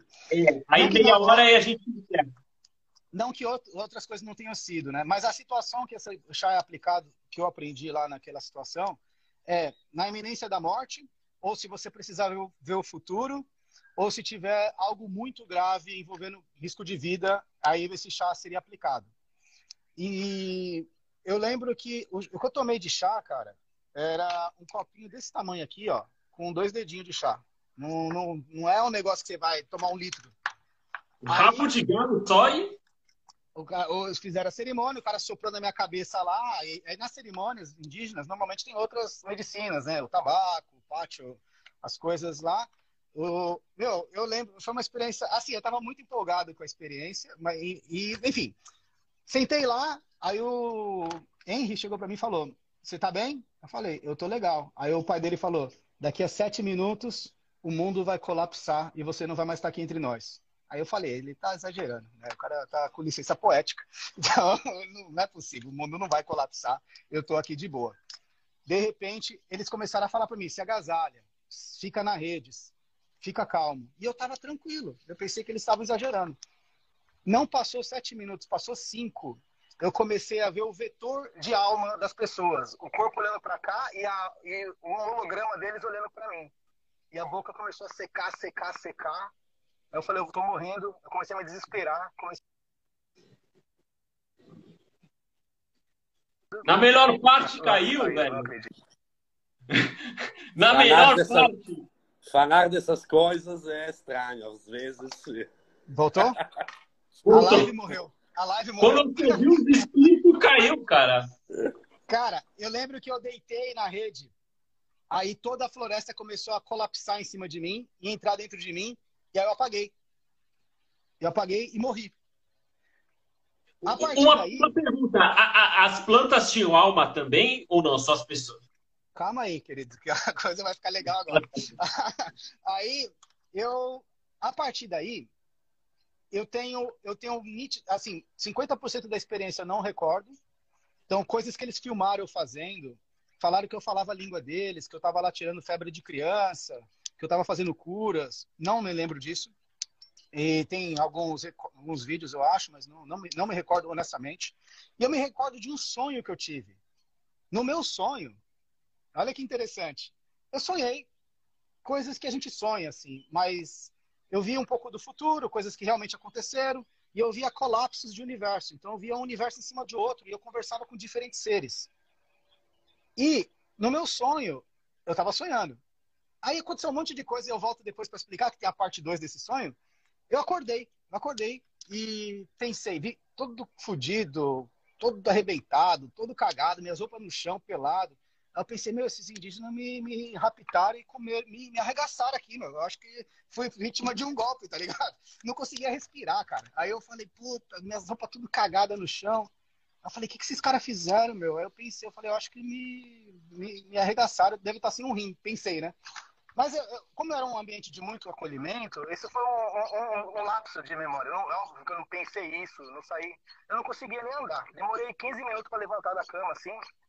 Quando eu desci da oca, os, os caras passavam por mim e não, e não, não me cumprimentavam nem nada. Aí nisso, o Gerônimo chegou olhando no meu olho e falou: Ah, você tá de volta, em espanhol lá, né? E eu falo, não falo espanhol bem, falo portunhol. Aí eu falei: Como assim tô de volta? Eu pensei que tinha passado uma noite. Aí ele falou, já se passaram três dias. Hoje é sexta. Aí eu, não, eu não tô entendendo, né? Sexta é outra palavra, não é sexta-feira, é miércoles, martes, né? não, não, não, me lembro. Ah, é viernes. Ah, aí ele, aí ele, aí eu fiquei ali em estado, eu falei, cara, eu não consigo andar, eu não consigo respirar. Aí eles falaram, ó, vamos te levar em outro xamã, porque normalmente não se, as pessoas não ficam três dias out. E aí eles começaram a me explicar o que, que eu estava fazendo. E aí eu entendi que o que eu estava sonhando não era um sonho, era uma mistura de realidade com a percepção de outros universos. Que eles falavam, você lembra que eu te trouxe aqui e pedi para você olhar para dentro de você? Aí eu falei, não era um sonho? Ele falou, não, isso aconteceu. O cara me explicando coisa que eu pensei que eu tinha sonhado. E fui para outro xamã. Aí, outro xamã é outra história. O cara fez um negócio lá comigo que eu eu realmente é, é difícil de falar em público assim. É, foi muito profundo, muito foi uma coisa que mudou a minha percepção de realidade. Voltando ao meu sonho, que não é mais sonho, era um sonho barra realidade. A minha perspectiva no, efeito do Anduco era de percepção simultânea de vários universos, acessão, acesso direto a vários seres, não necessariamente afáveis, um pouco hostis, e muita violência por meio da, do, do, do, da natureza, embora eu tivesse autonomia e autoridade para expulsar ou reagir, ou, me, ou pelo menos transitar de forma segura do ponto de vista espiritual. Meu corpo, quando eu estava vendo os vídeos, eu não tinha reflexo. Então, se tivesse uma estaca assim, eu ia cair. Por isso que eles ficam protegendo você, para que você não. O corpo não faleça, né? Então, você, você pode ir para Eu poderia ter ido para o rio e me afogado sem, sem estar consciente. Então, por alguns momentos, eu não estava. No... Alguma coisa estava no meu corpo e por outros momentos era eu. Eu lembro que eu colocava a mão por meio da mesa, assim, a mão, na minha percepção, a mão passava pela mesa, né? E aí, nossa, aconteceu muita coisa lá. E o Anduco foi uma experiência de morte mesmo. Então, aquela que você lê no Bar do Todol, livro tibetano dos mortos, eu consigo perceber aquilo de uma forma prática. Então, aí começou a fazer. É... E é daquele jeito? Olha, ah, eu seria uma falácia eu tentar te, te replicar uma experiência com, a, com o Anduco, porque você tem que fazer se você quiser morrer. Ah, ah, ou, e talvez você volte. Porque aconteceu? Quando eu voltei, eu, meus amigos, que eu, eu liguei para um amigo próximo, ele falou: Léo, você não está fazendo sentido. Né? Você, não, não você, você, você, precisa calmar. Você está louco. Eu, eu passei alguns meses para poder. Aí eu me, fiquei introspectivo, porque não tem com quem compartilhar esse tipo de coisa eu passei alguns meses, alguns anos talvez, para perceber o que aconteceu. E eu fiquei contemplando a experiência por muito, muito tempo. Né? E, e fiquei é, revisitando conceitos que são abstratos para um, uma pessoa comum, como, por exemplo, o que é, é coabitar um ambiente sem identidade. Eu lembro que eu não tinha identidade. Eu, eu lidava com esses seres, seres que, se eu for tentar descrever do ponto de vista humano, parece pode ser um filme de horror ou pode ser coisas absurdas. Então você tem acesso a estéticas que você vai ver em filmes e coisas assim, mas outras nem tanto. Né? Seres que parecem afáveis, mas são agressíveis. E eu tinha comunicação direta com isso, com eles. Assim, você pode descrever forma... alguns, alguns seres? Cara, eu, eu, não queria entrar nessa armadilha porque não. Não, então deixa. Não, então deixa. Não, é, como eu falei no começo, respeito acima de tudo e eu não, eu não vou conseguir descrever. Eu já tentei. No, no direct, quiser, no direct depois. pode ser, pode ser. Então, é, eu tô, tô focando no. A experiência me proporcionou a revisitar conceitos que para mim não, não, existiam. Como é, é possível é possível estar sem presente, sem, é, sem identidade, ou absorver a consciência do todo então você começa a explorar o que a gente pode chamar de a, como é que chama isso? Quando você tem um polo puro, né, de, de uma de uma energia. Então eu, eu e aí eu comecei a entender essa dinâmica xamânica das energias, da experiência, como o Oscar mencionou na, no momento anterior, de saborear e de, e de e perceber que existem sim coisas abaixo da cocriação, né? Você tem a cocriação quando todo mundo está junto, e depois você cria as identidades. E essas coisas, elas não são assim, ah, vem cá que eu vou te fazer evoluir. É um, é, é, eu estava na natureza, a, lei da natureza é sobrevivência. Era, era, era enfrentamento, era o que, que você está fazendo aqui, quem é você, de onde você veio.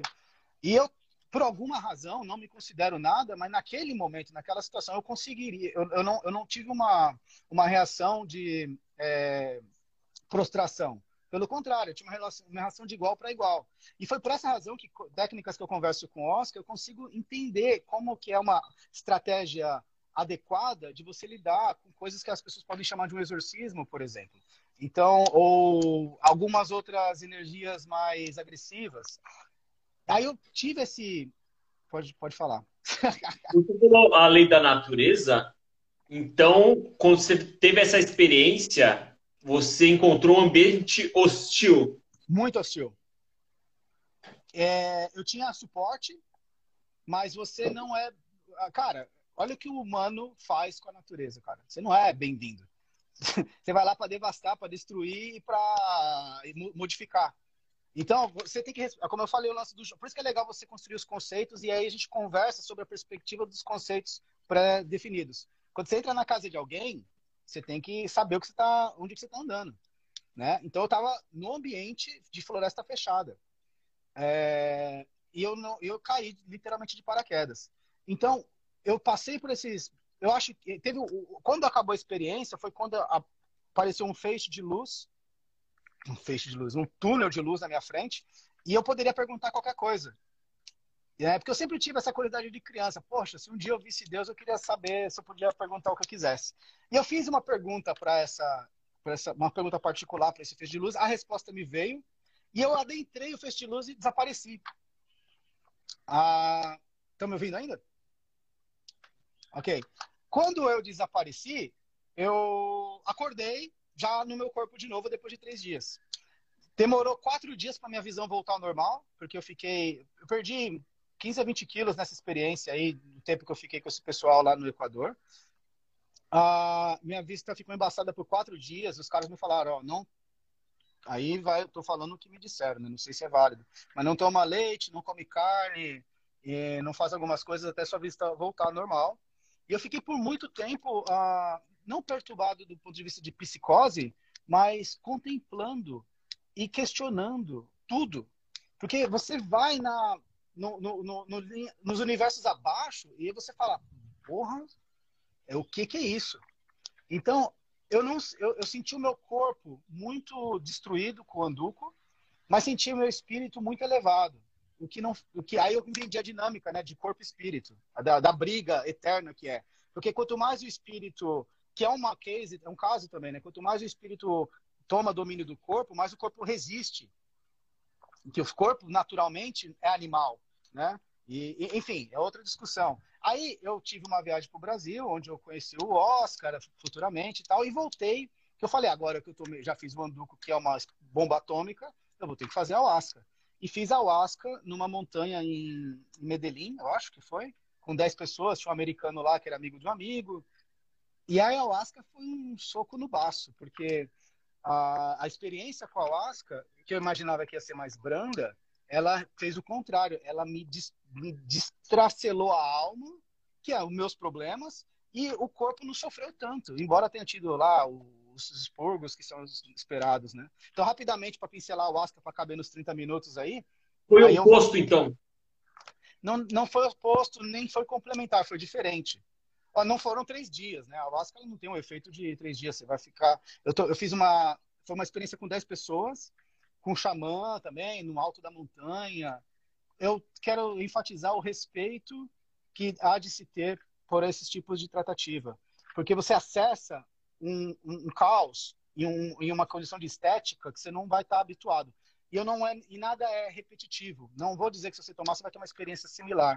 Eu já tomei Oscar várias vezes. A primeira foi o que eu mais me traumatizei e depois da primeira eu pensei que eu nunca mais ia tomar. Então toda vez que eu tiver num ambiente de experiência de ayahuasca, eu tenho um respeito absoluto. Não chego lá achando que eu sei como vai acontecer, que você não tem o menor controle. A única coisa que eu posso te dizer é o seguinte: toda merda que você vê é você. Então você vai se dis, dis tirar suas camadas e vai perceber você, os seus bloqueios. E tem e, há culturas que dizem que você deveria tomar de três a cinco vezes né, na, na vida justamente para você poder descer ao inferno, subir aos céus e atingir uh, o que você está buscando. Eu, na minha primeira vez, eu fiquei preso no tempo. Eu tinha absoluta certeza que eu estava louco. Estava implorando para que o dia nascesse, porque eu estava extremamente debilitado, não conseguia mexer o dedo mindinho, estava no chão, ciente de tudo que estava acontecendo, muito perturbado. Quando o dia nasceu, eles me, me eu estava já desidratado, eles me jogaram dentro do Temascal, que é um processo de limpeza espiritual, né, na, na, na, nos, pelos indígenas. E no Temascal, como eu estava num ambiente de roots, né, como o pessoal fala, raiz, né, era indígena mesmo. Opa, caiu de novo. Deu uma caída. Vamos ver. Voltou. Voltou. Então, assim, no, tema, no, no, no, no ambiente de floresta, eles vão fazer a cerimônia, não interessa o que aconteça. Eu lembro que algumas pessoas no Temascal falavam assim, eu vou morrer, aí o xamã falava, é melhor que morra aqui dentro, então. O negócio vai até o fim. Então, é um ambiente de... Eu, eu, foi uma experiência muito intensa. E aí, depois que eu tive essas duas experiências, eu fiquei um bom tempo para conseguir significar isso. E aí que eu falo, essa, essa conexão da tecnologia, dos approaches espirituais com ferramentas reais, ancestrais, é, são, é, é uma combinação interessante para quem tem culhão de, de fazer isso. Porque eu sei que eu fiz muita ayahuasca, eu já fiz algumas experiências em outros lugares, tem pessoas que fazem de formas diferentes e tal, mas na floresta o, a sua responsabilidade é sua. Então, tudo aquilo que você vai confrontar é o seu universo interno, que ninguém quer ver porque muitas vezes está bastante perturbado ou nunca foi muito tempo sem ser percebido. Então, eu vou te dizer que não são experiências necessariamente prazerosas, mas são experiências profundamente transformadoras. Então, a única coisa que dá para poder dizer num, numa medicina dessa, e existem mais, né? Existe a ibogaína, que é africana, que eu nunca fiz. Né? E eu, eu, eu, não tenho mais essa demanda tanta de sair experimentando, embora respeite quem faça, mas existem. Em, em, em alguns lugares é um comércio, né? No Peru, se você descer no Equador lá, no, no, no aeroporto, você vê na, na, na, saída do aeroporto lá, o pessoal oferecendo e tal. Então, assim, a, a questão da ayahuasca vai muito de, da, da, da intenção do xamã, do ambiente e das pessoas que estão congregando com você. Isso tem uma interferência significativa. Uh, quem, pode, quem puder fazer sozinho talvez seja até melhor. Uh, agora, sozinho você e um xamã. Agora, o que você vai experienciar tem essa parcela do, do, do todo. Quando eu fiz o, o Anduca, eu estava sozinho, por exemplo. Então, toda aquela perturbação que eu me expus, o que eu vi, grande parte dela são coisas que eu mesmo venho negligenciando por X anos aí. E quando eu falo anos, não estou falando necessariamente só apenas desse corpo físico assim. X, então, X trilhões é, de anos. Eu, eu, evitei de falar isso, mas bem colocado, Oscar. então, é, é, for, for, são ferramentas que você tem aqui que eu de, de, novo falo, não recomendo se você não realmente estiver preparado. E é só você que vai ter essa resposta, né? Uma resposta muito individual. Mas para quem está preparado, encontrou as condições ideais, as pessoas corretas, é uma experiência que não tem turn points. Né? Você vai, para quem é musicista ou artista, a Ayahuasca vai te dar acesso a, a estéticas que você não está habituado e você tendo uma uma inteligência de saber se desassociar de certa medida e entender que aquela coisa toda, bem ou mal, é você ou uma parte de uma expressão sua, tem gente que toma Oscar, vê Deus e tal. Então tem, tem muita. É, é, é, é como a gente estava conversando anteriormente, não devemos nos apegar a crenças e, e percepções de outrens. Quem quer ir nesse caminho, ainda mais no Brasil, que é, legalizado, muitos, a, na Austrália, por exemplo, não é legal, não é legalizado. Então, onde puder fazer, quem tiver vontade, foque na sua experiência particular e no suporte da comunidade que tiver com você lá, porque tem gente que vai passar mal, e é esperado algum tipo de regurgitação, porque segundo a tradição você está limpando o seu, o seu organismo. Embora eu mesmo nunca tenha vomitado, em, mesmo nessa experiência, a, a, minha primeira Oscar de longe foi a Oscar mais potente que eu experimentei. O cara pegou a pasta, colocou na minha boca. Foi, foi um processo lindo, ritual. Foi, foi absolutamente incrível. Mas muito forte, muito forte. Então, é isso que eu poderia compartilhar em público, eu diria.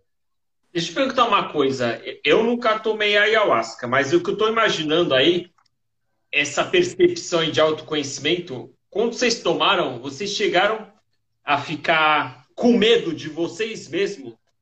De caramba, eu sou isso? Chegou a aí?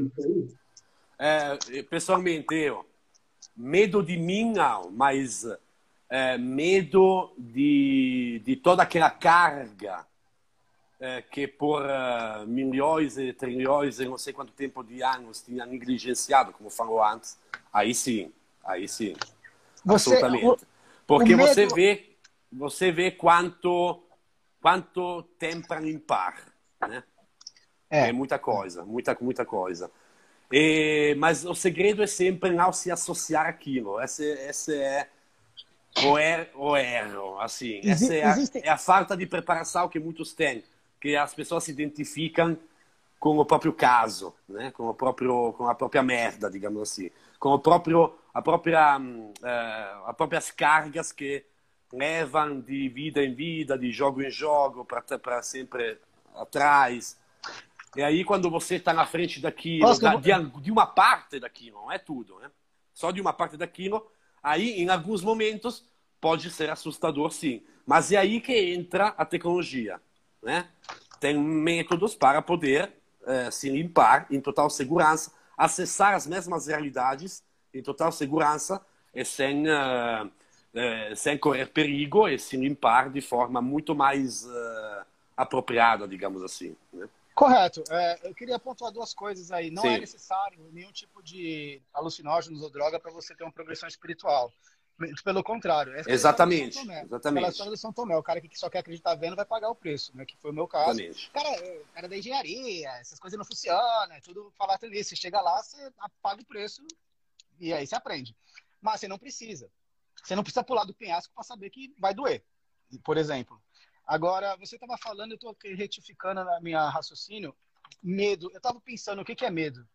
Medo é, pode ser percebido como um mecanismo natural de sobrevivência, que o medo ele te protege. Né? Então, se você chega com medo do penhasco, você não vai pular.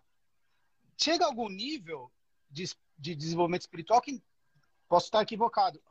O respeito, não, não existe medo.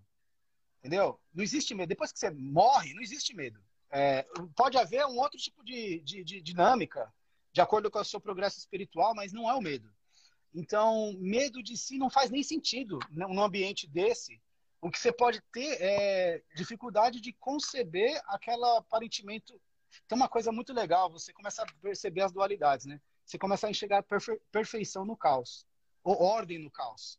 Né? Então, assim, se isso é uma questão que as pessoas vão entender como definição de Deus ou diabo e tal, aí você vai começar a colocar belief, é, crenças, e aí sim você vai retroceder no nível onde o medo faz sentido. Entendeu? Então, se eu falar para você, ó, não pega nesse copo, senão vai despertar um demônio em você. Você vai ter medo e não vai pegar no copo. Né? Mas a, aí começa o lance da, da experiência. Então, assim, o, o, medo, não sei se cabe medo nesse nível de experiência. Entendeu? O medo para antes de você tomar, eu acho. É, ou digamos, o medo, o medo tem a partir de certos níveis, né? É, Mas é. quando você tem acesso a também a outros, ou se tem ciência de outros níveis, já não é mais medo, é um outro tipo de jogo. Exato. Né? Eu, eu o medo é mais um jogo medo. também. Exato. Se você entra com esse conceito de medo, não vá, porque você vai se lascar muito.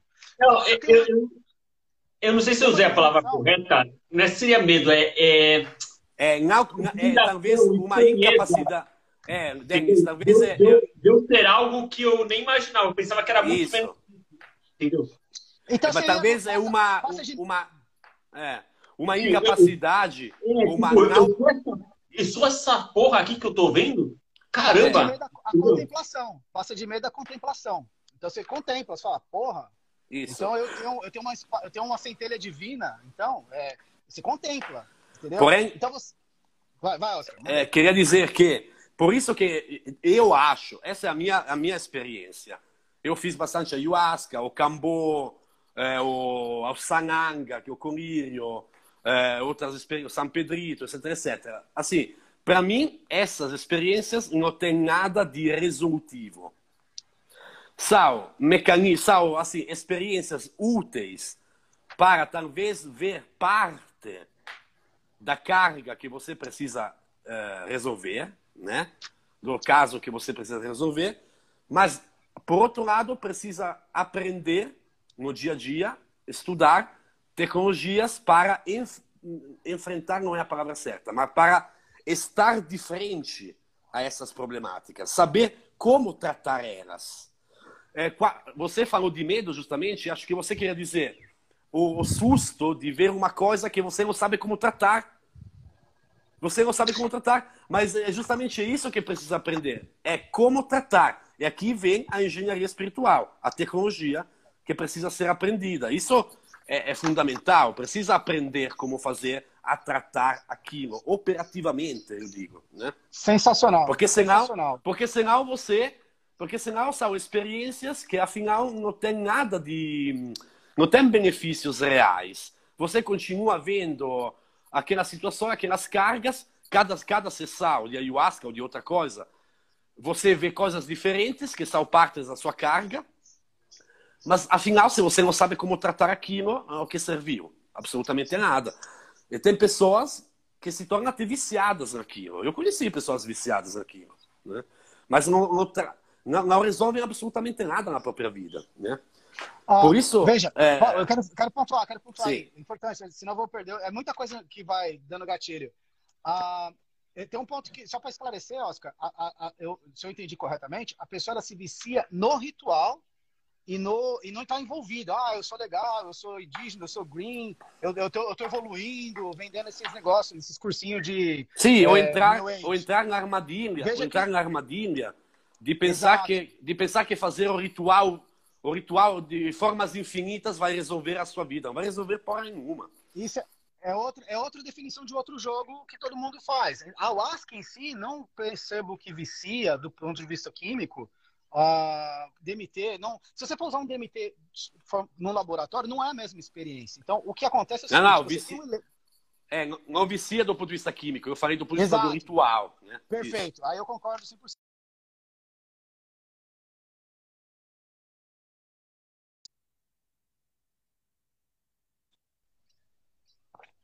Ok, voltou.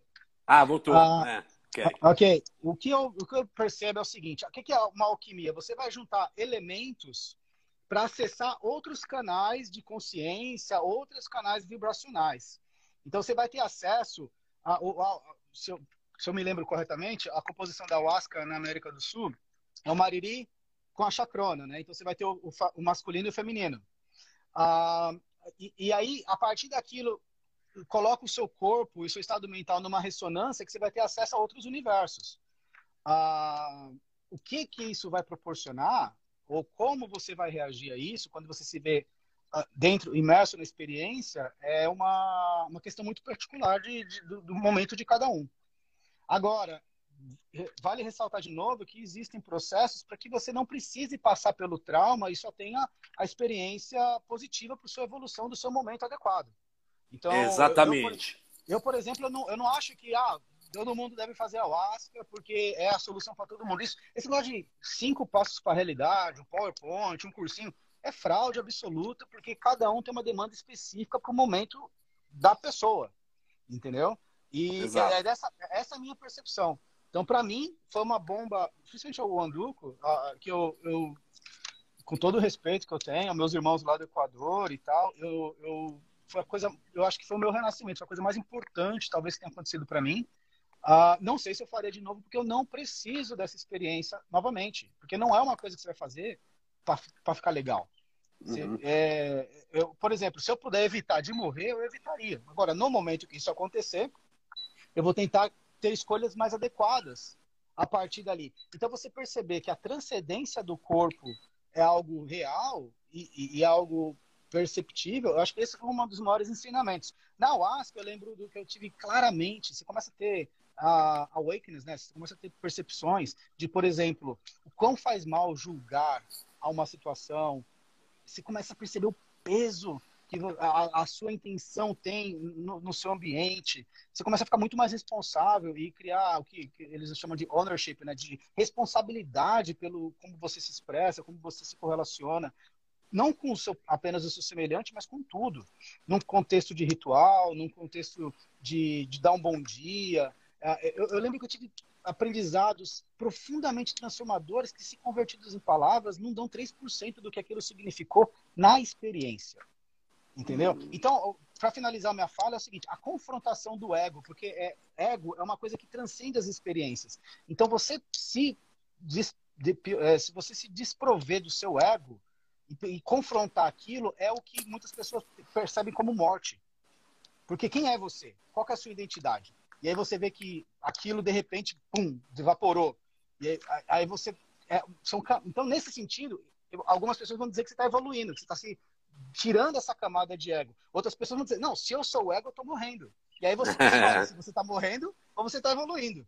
É, depende da sua percepção. Se a sua percepção não está no ego e nem está no ser, onde que está? E aí você começa a ver essas questões de planos em cima de planos. E aí, cara, é outra história. Outra história. Vamos, para concluir, para finalizar a live, duas coisas. Eu queria que o Oscar falasse um pouco do Cambô, que tipo de melhoria ele sentiu. E o último, eu queria fazer uma pergunta polêmica. Já vou lançar. Espera ele falar do Cambô, depois eu vou lançar a pergunta polêmica para finalizar. Bom, o Cambô, é, eu fiz. Eu, assim, vocês muito O Cambô é aquele do veneno do sapo, Oscar? Isso, que vai isso, isso.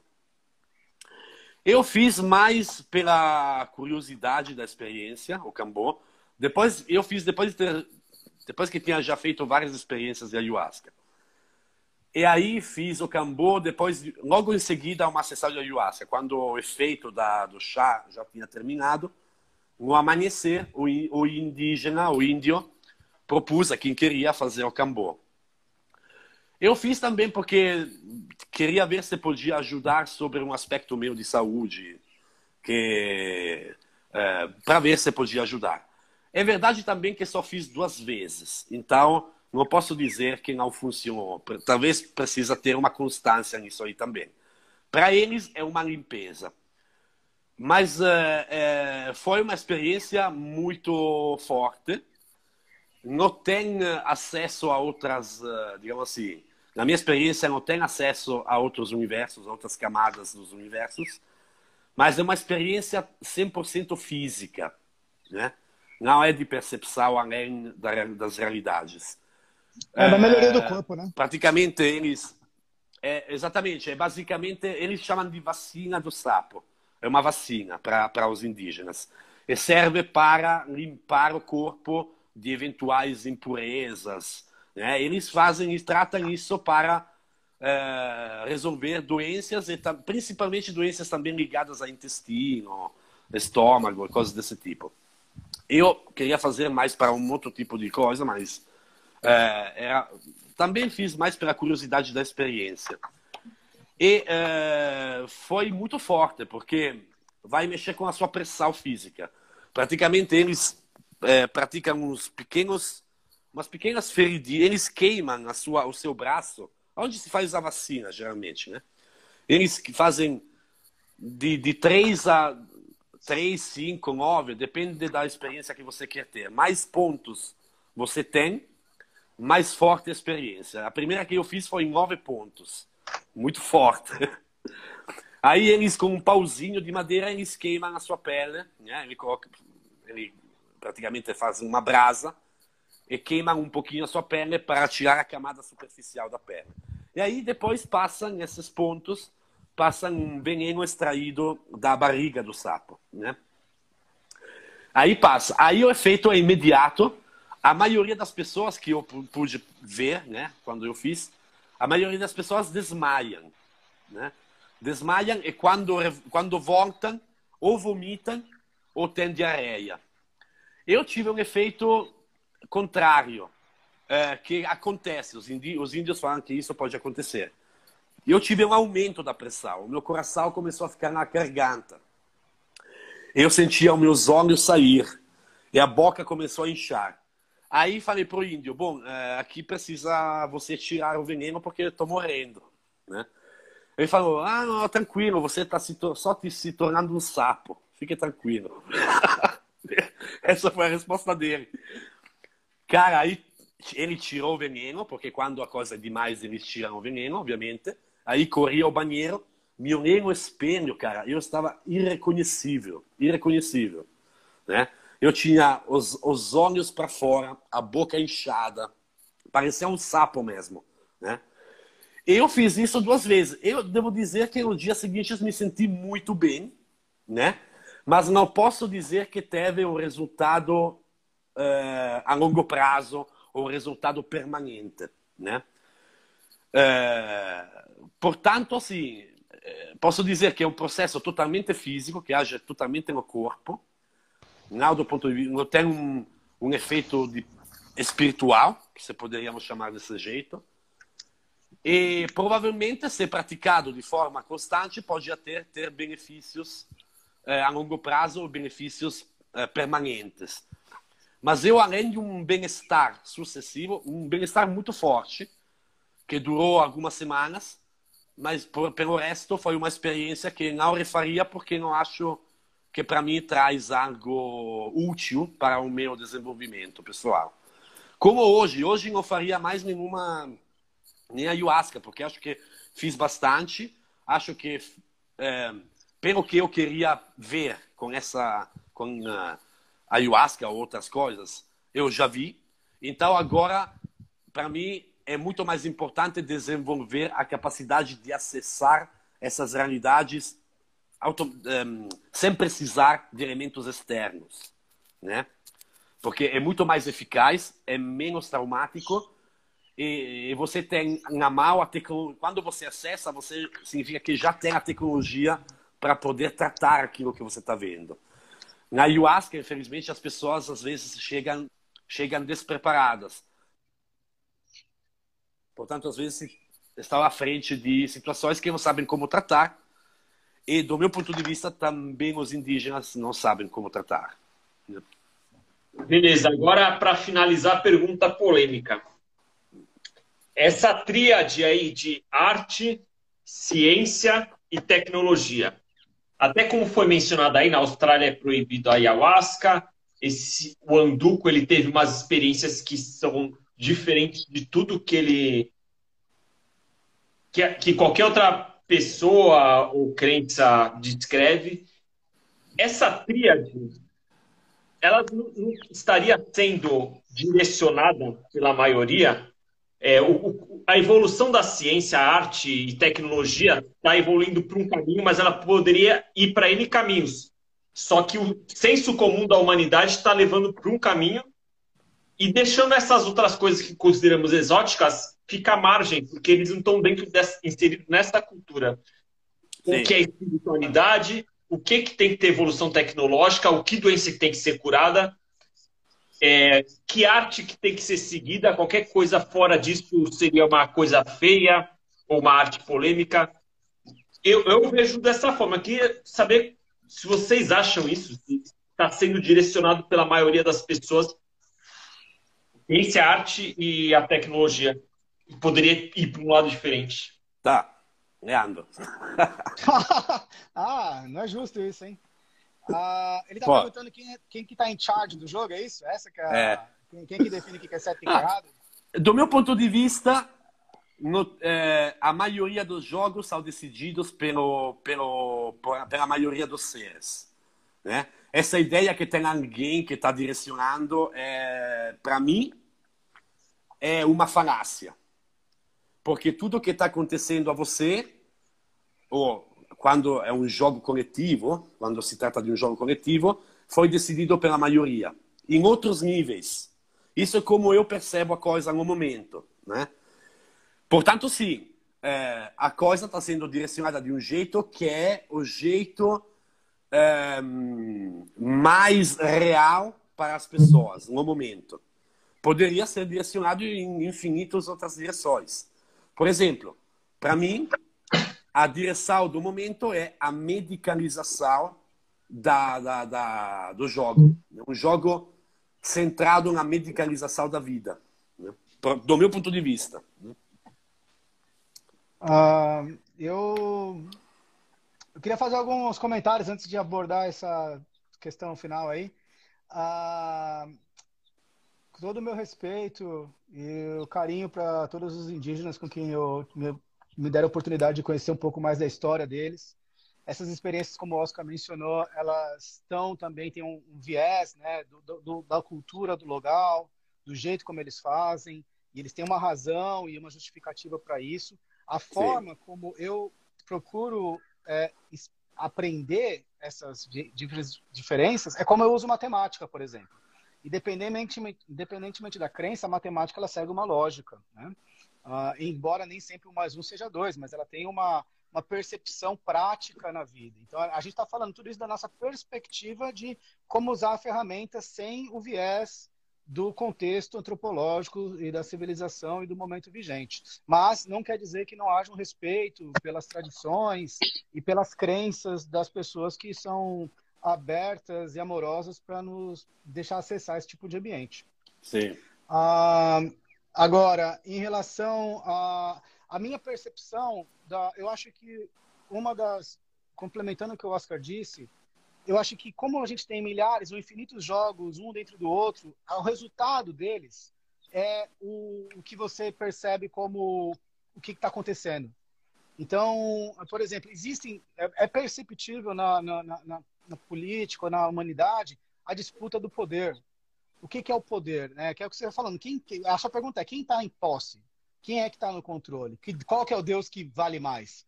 Então, isso também é, é, um jogo que, como o Oscar pontuou, eu não sei se ficou claro para a maioria das pessoas, não necessariamente está nesse espectro apenas desse universo. Né? Então, é como você ter várias propriedades. Então, você pode ter uma casa na Austrália, uma casa na Alemanha, você não está na Alemanha, mas tem influência lá. Então, é, é, uma, é uma pergunta que ela abre, é, ela, ela como qualquer outro tópico que a gente conversou, ela deve ser percebida com uma distância. Porque dentro da sua, quando você está muito próximo, você perde a referência, né? E uma das coisas que a gente precisa para se sentir feliz como como ser é ter uma referência válida, um ponto de que a gente entende como em comum como realidade, entendeu? Antigamente a Terra era o centro do universo, isso estava como aceito pela maioria da sociedade de repente, é, essa teoria não satisfazia outras questões cosmológicas, passaram a colocar o Sol como o centro do universo e todo mundo está feliz com isso. Na medida que a gente adota pontos comuns, a gente consegue viver em sociedade, filosoficamente, de, de religião ou de ciências comportamentais. Ninguém para para pensar que o Sol também gira em torno de algo mais e tem outro ponto de referência, olhando de um por, uma perspectiva muito maior, que demora trilhões de anos para fazer uma rotação em volta do centro da galáxia, por exemplo. Isso não é importante para o nosso jogo. O importante para o nosso jogo é aqui, o Sol, a Terra girando em torno do Sol, ou fazendo zoom in, é, a sua relação política com a sua sociedade, com a escola, com a família e tudo mais. Então, assim, o resultado da sua percepção dessa tríade depende de como você relaciona, o que, que você valora como referência para você. Se você está falando do contexto religioso, ah, quem vai puxar essa tríade é o, é o padre, ou o bispo, ou o xamã em charge daquela sociedade. Então, a, a nossa provocação, o nosso convite aqui é você ter a capacidade de escolher referências saudáveis que vão suportar a sua evolução como ser. Né? E essa evolução não necessariamente está. Sim, eu acho assim, quem está espiritualmente ok, normalmente isso reflete na condição física né? Mas não, necess... não necessariamente elas estão atreladas. Então, assim, tem pessoas que estão atrás de manter a condição do corpo. Por isso que o Oscar bem colocou o Cambô. Ele, a razão pela qual eu vi muita gente participando e não participei, porque eu não queria experienciar o lance da pressão, dar uma arritmia cardíaca, né? E, o cara fica com a cara desse tamanho. Eu falei, ah, acho que meu corpo tá ok. Eu conversei com o meu corpo e vi que eu não precisava naquele momento. Então, assim, essa, esse lance de você saber escolher o seu caminho, entendeu? Você saber qual que é a tua e o que, que serve para você.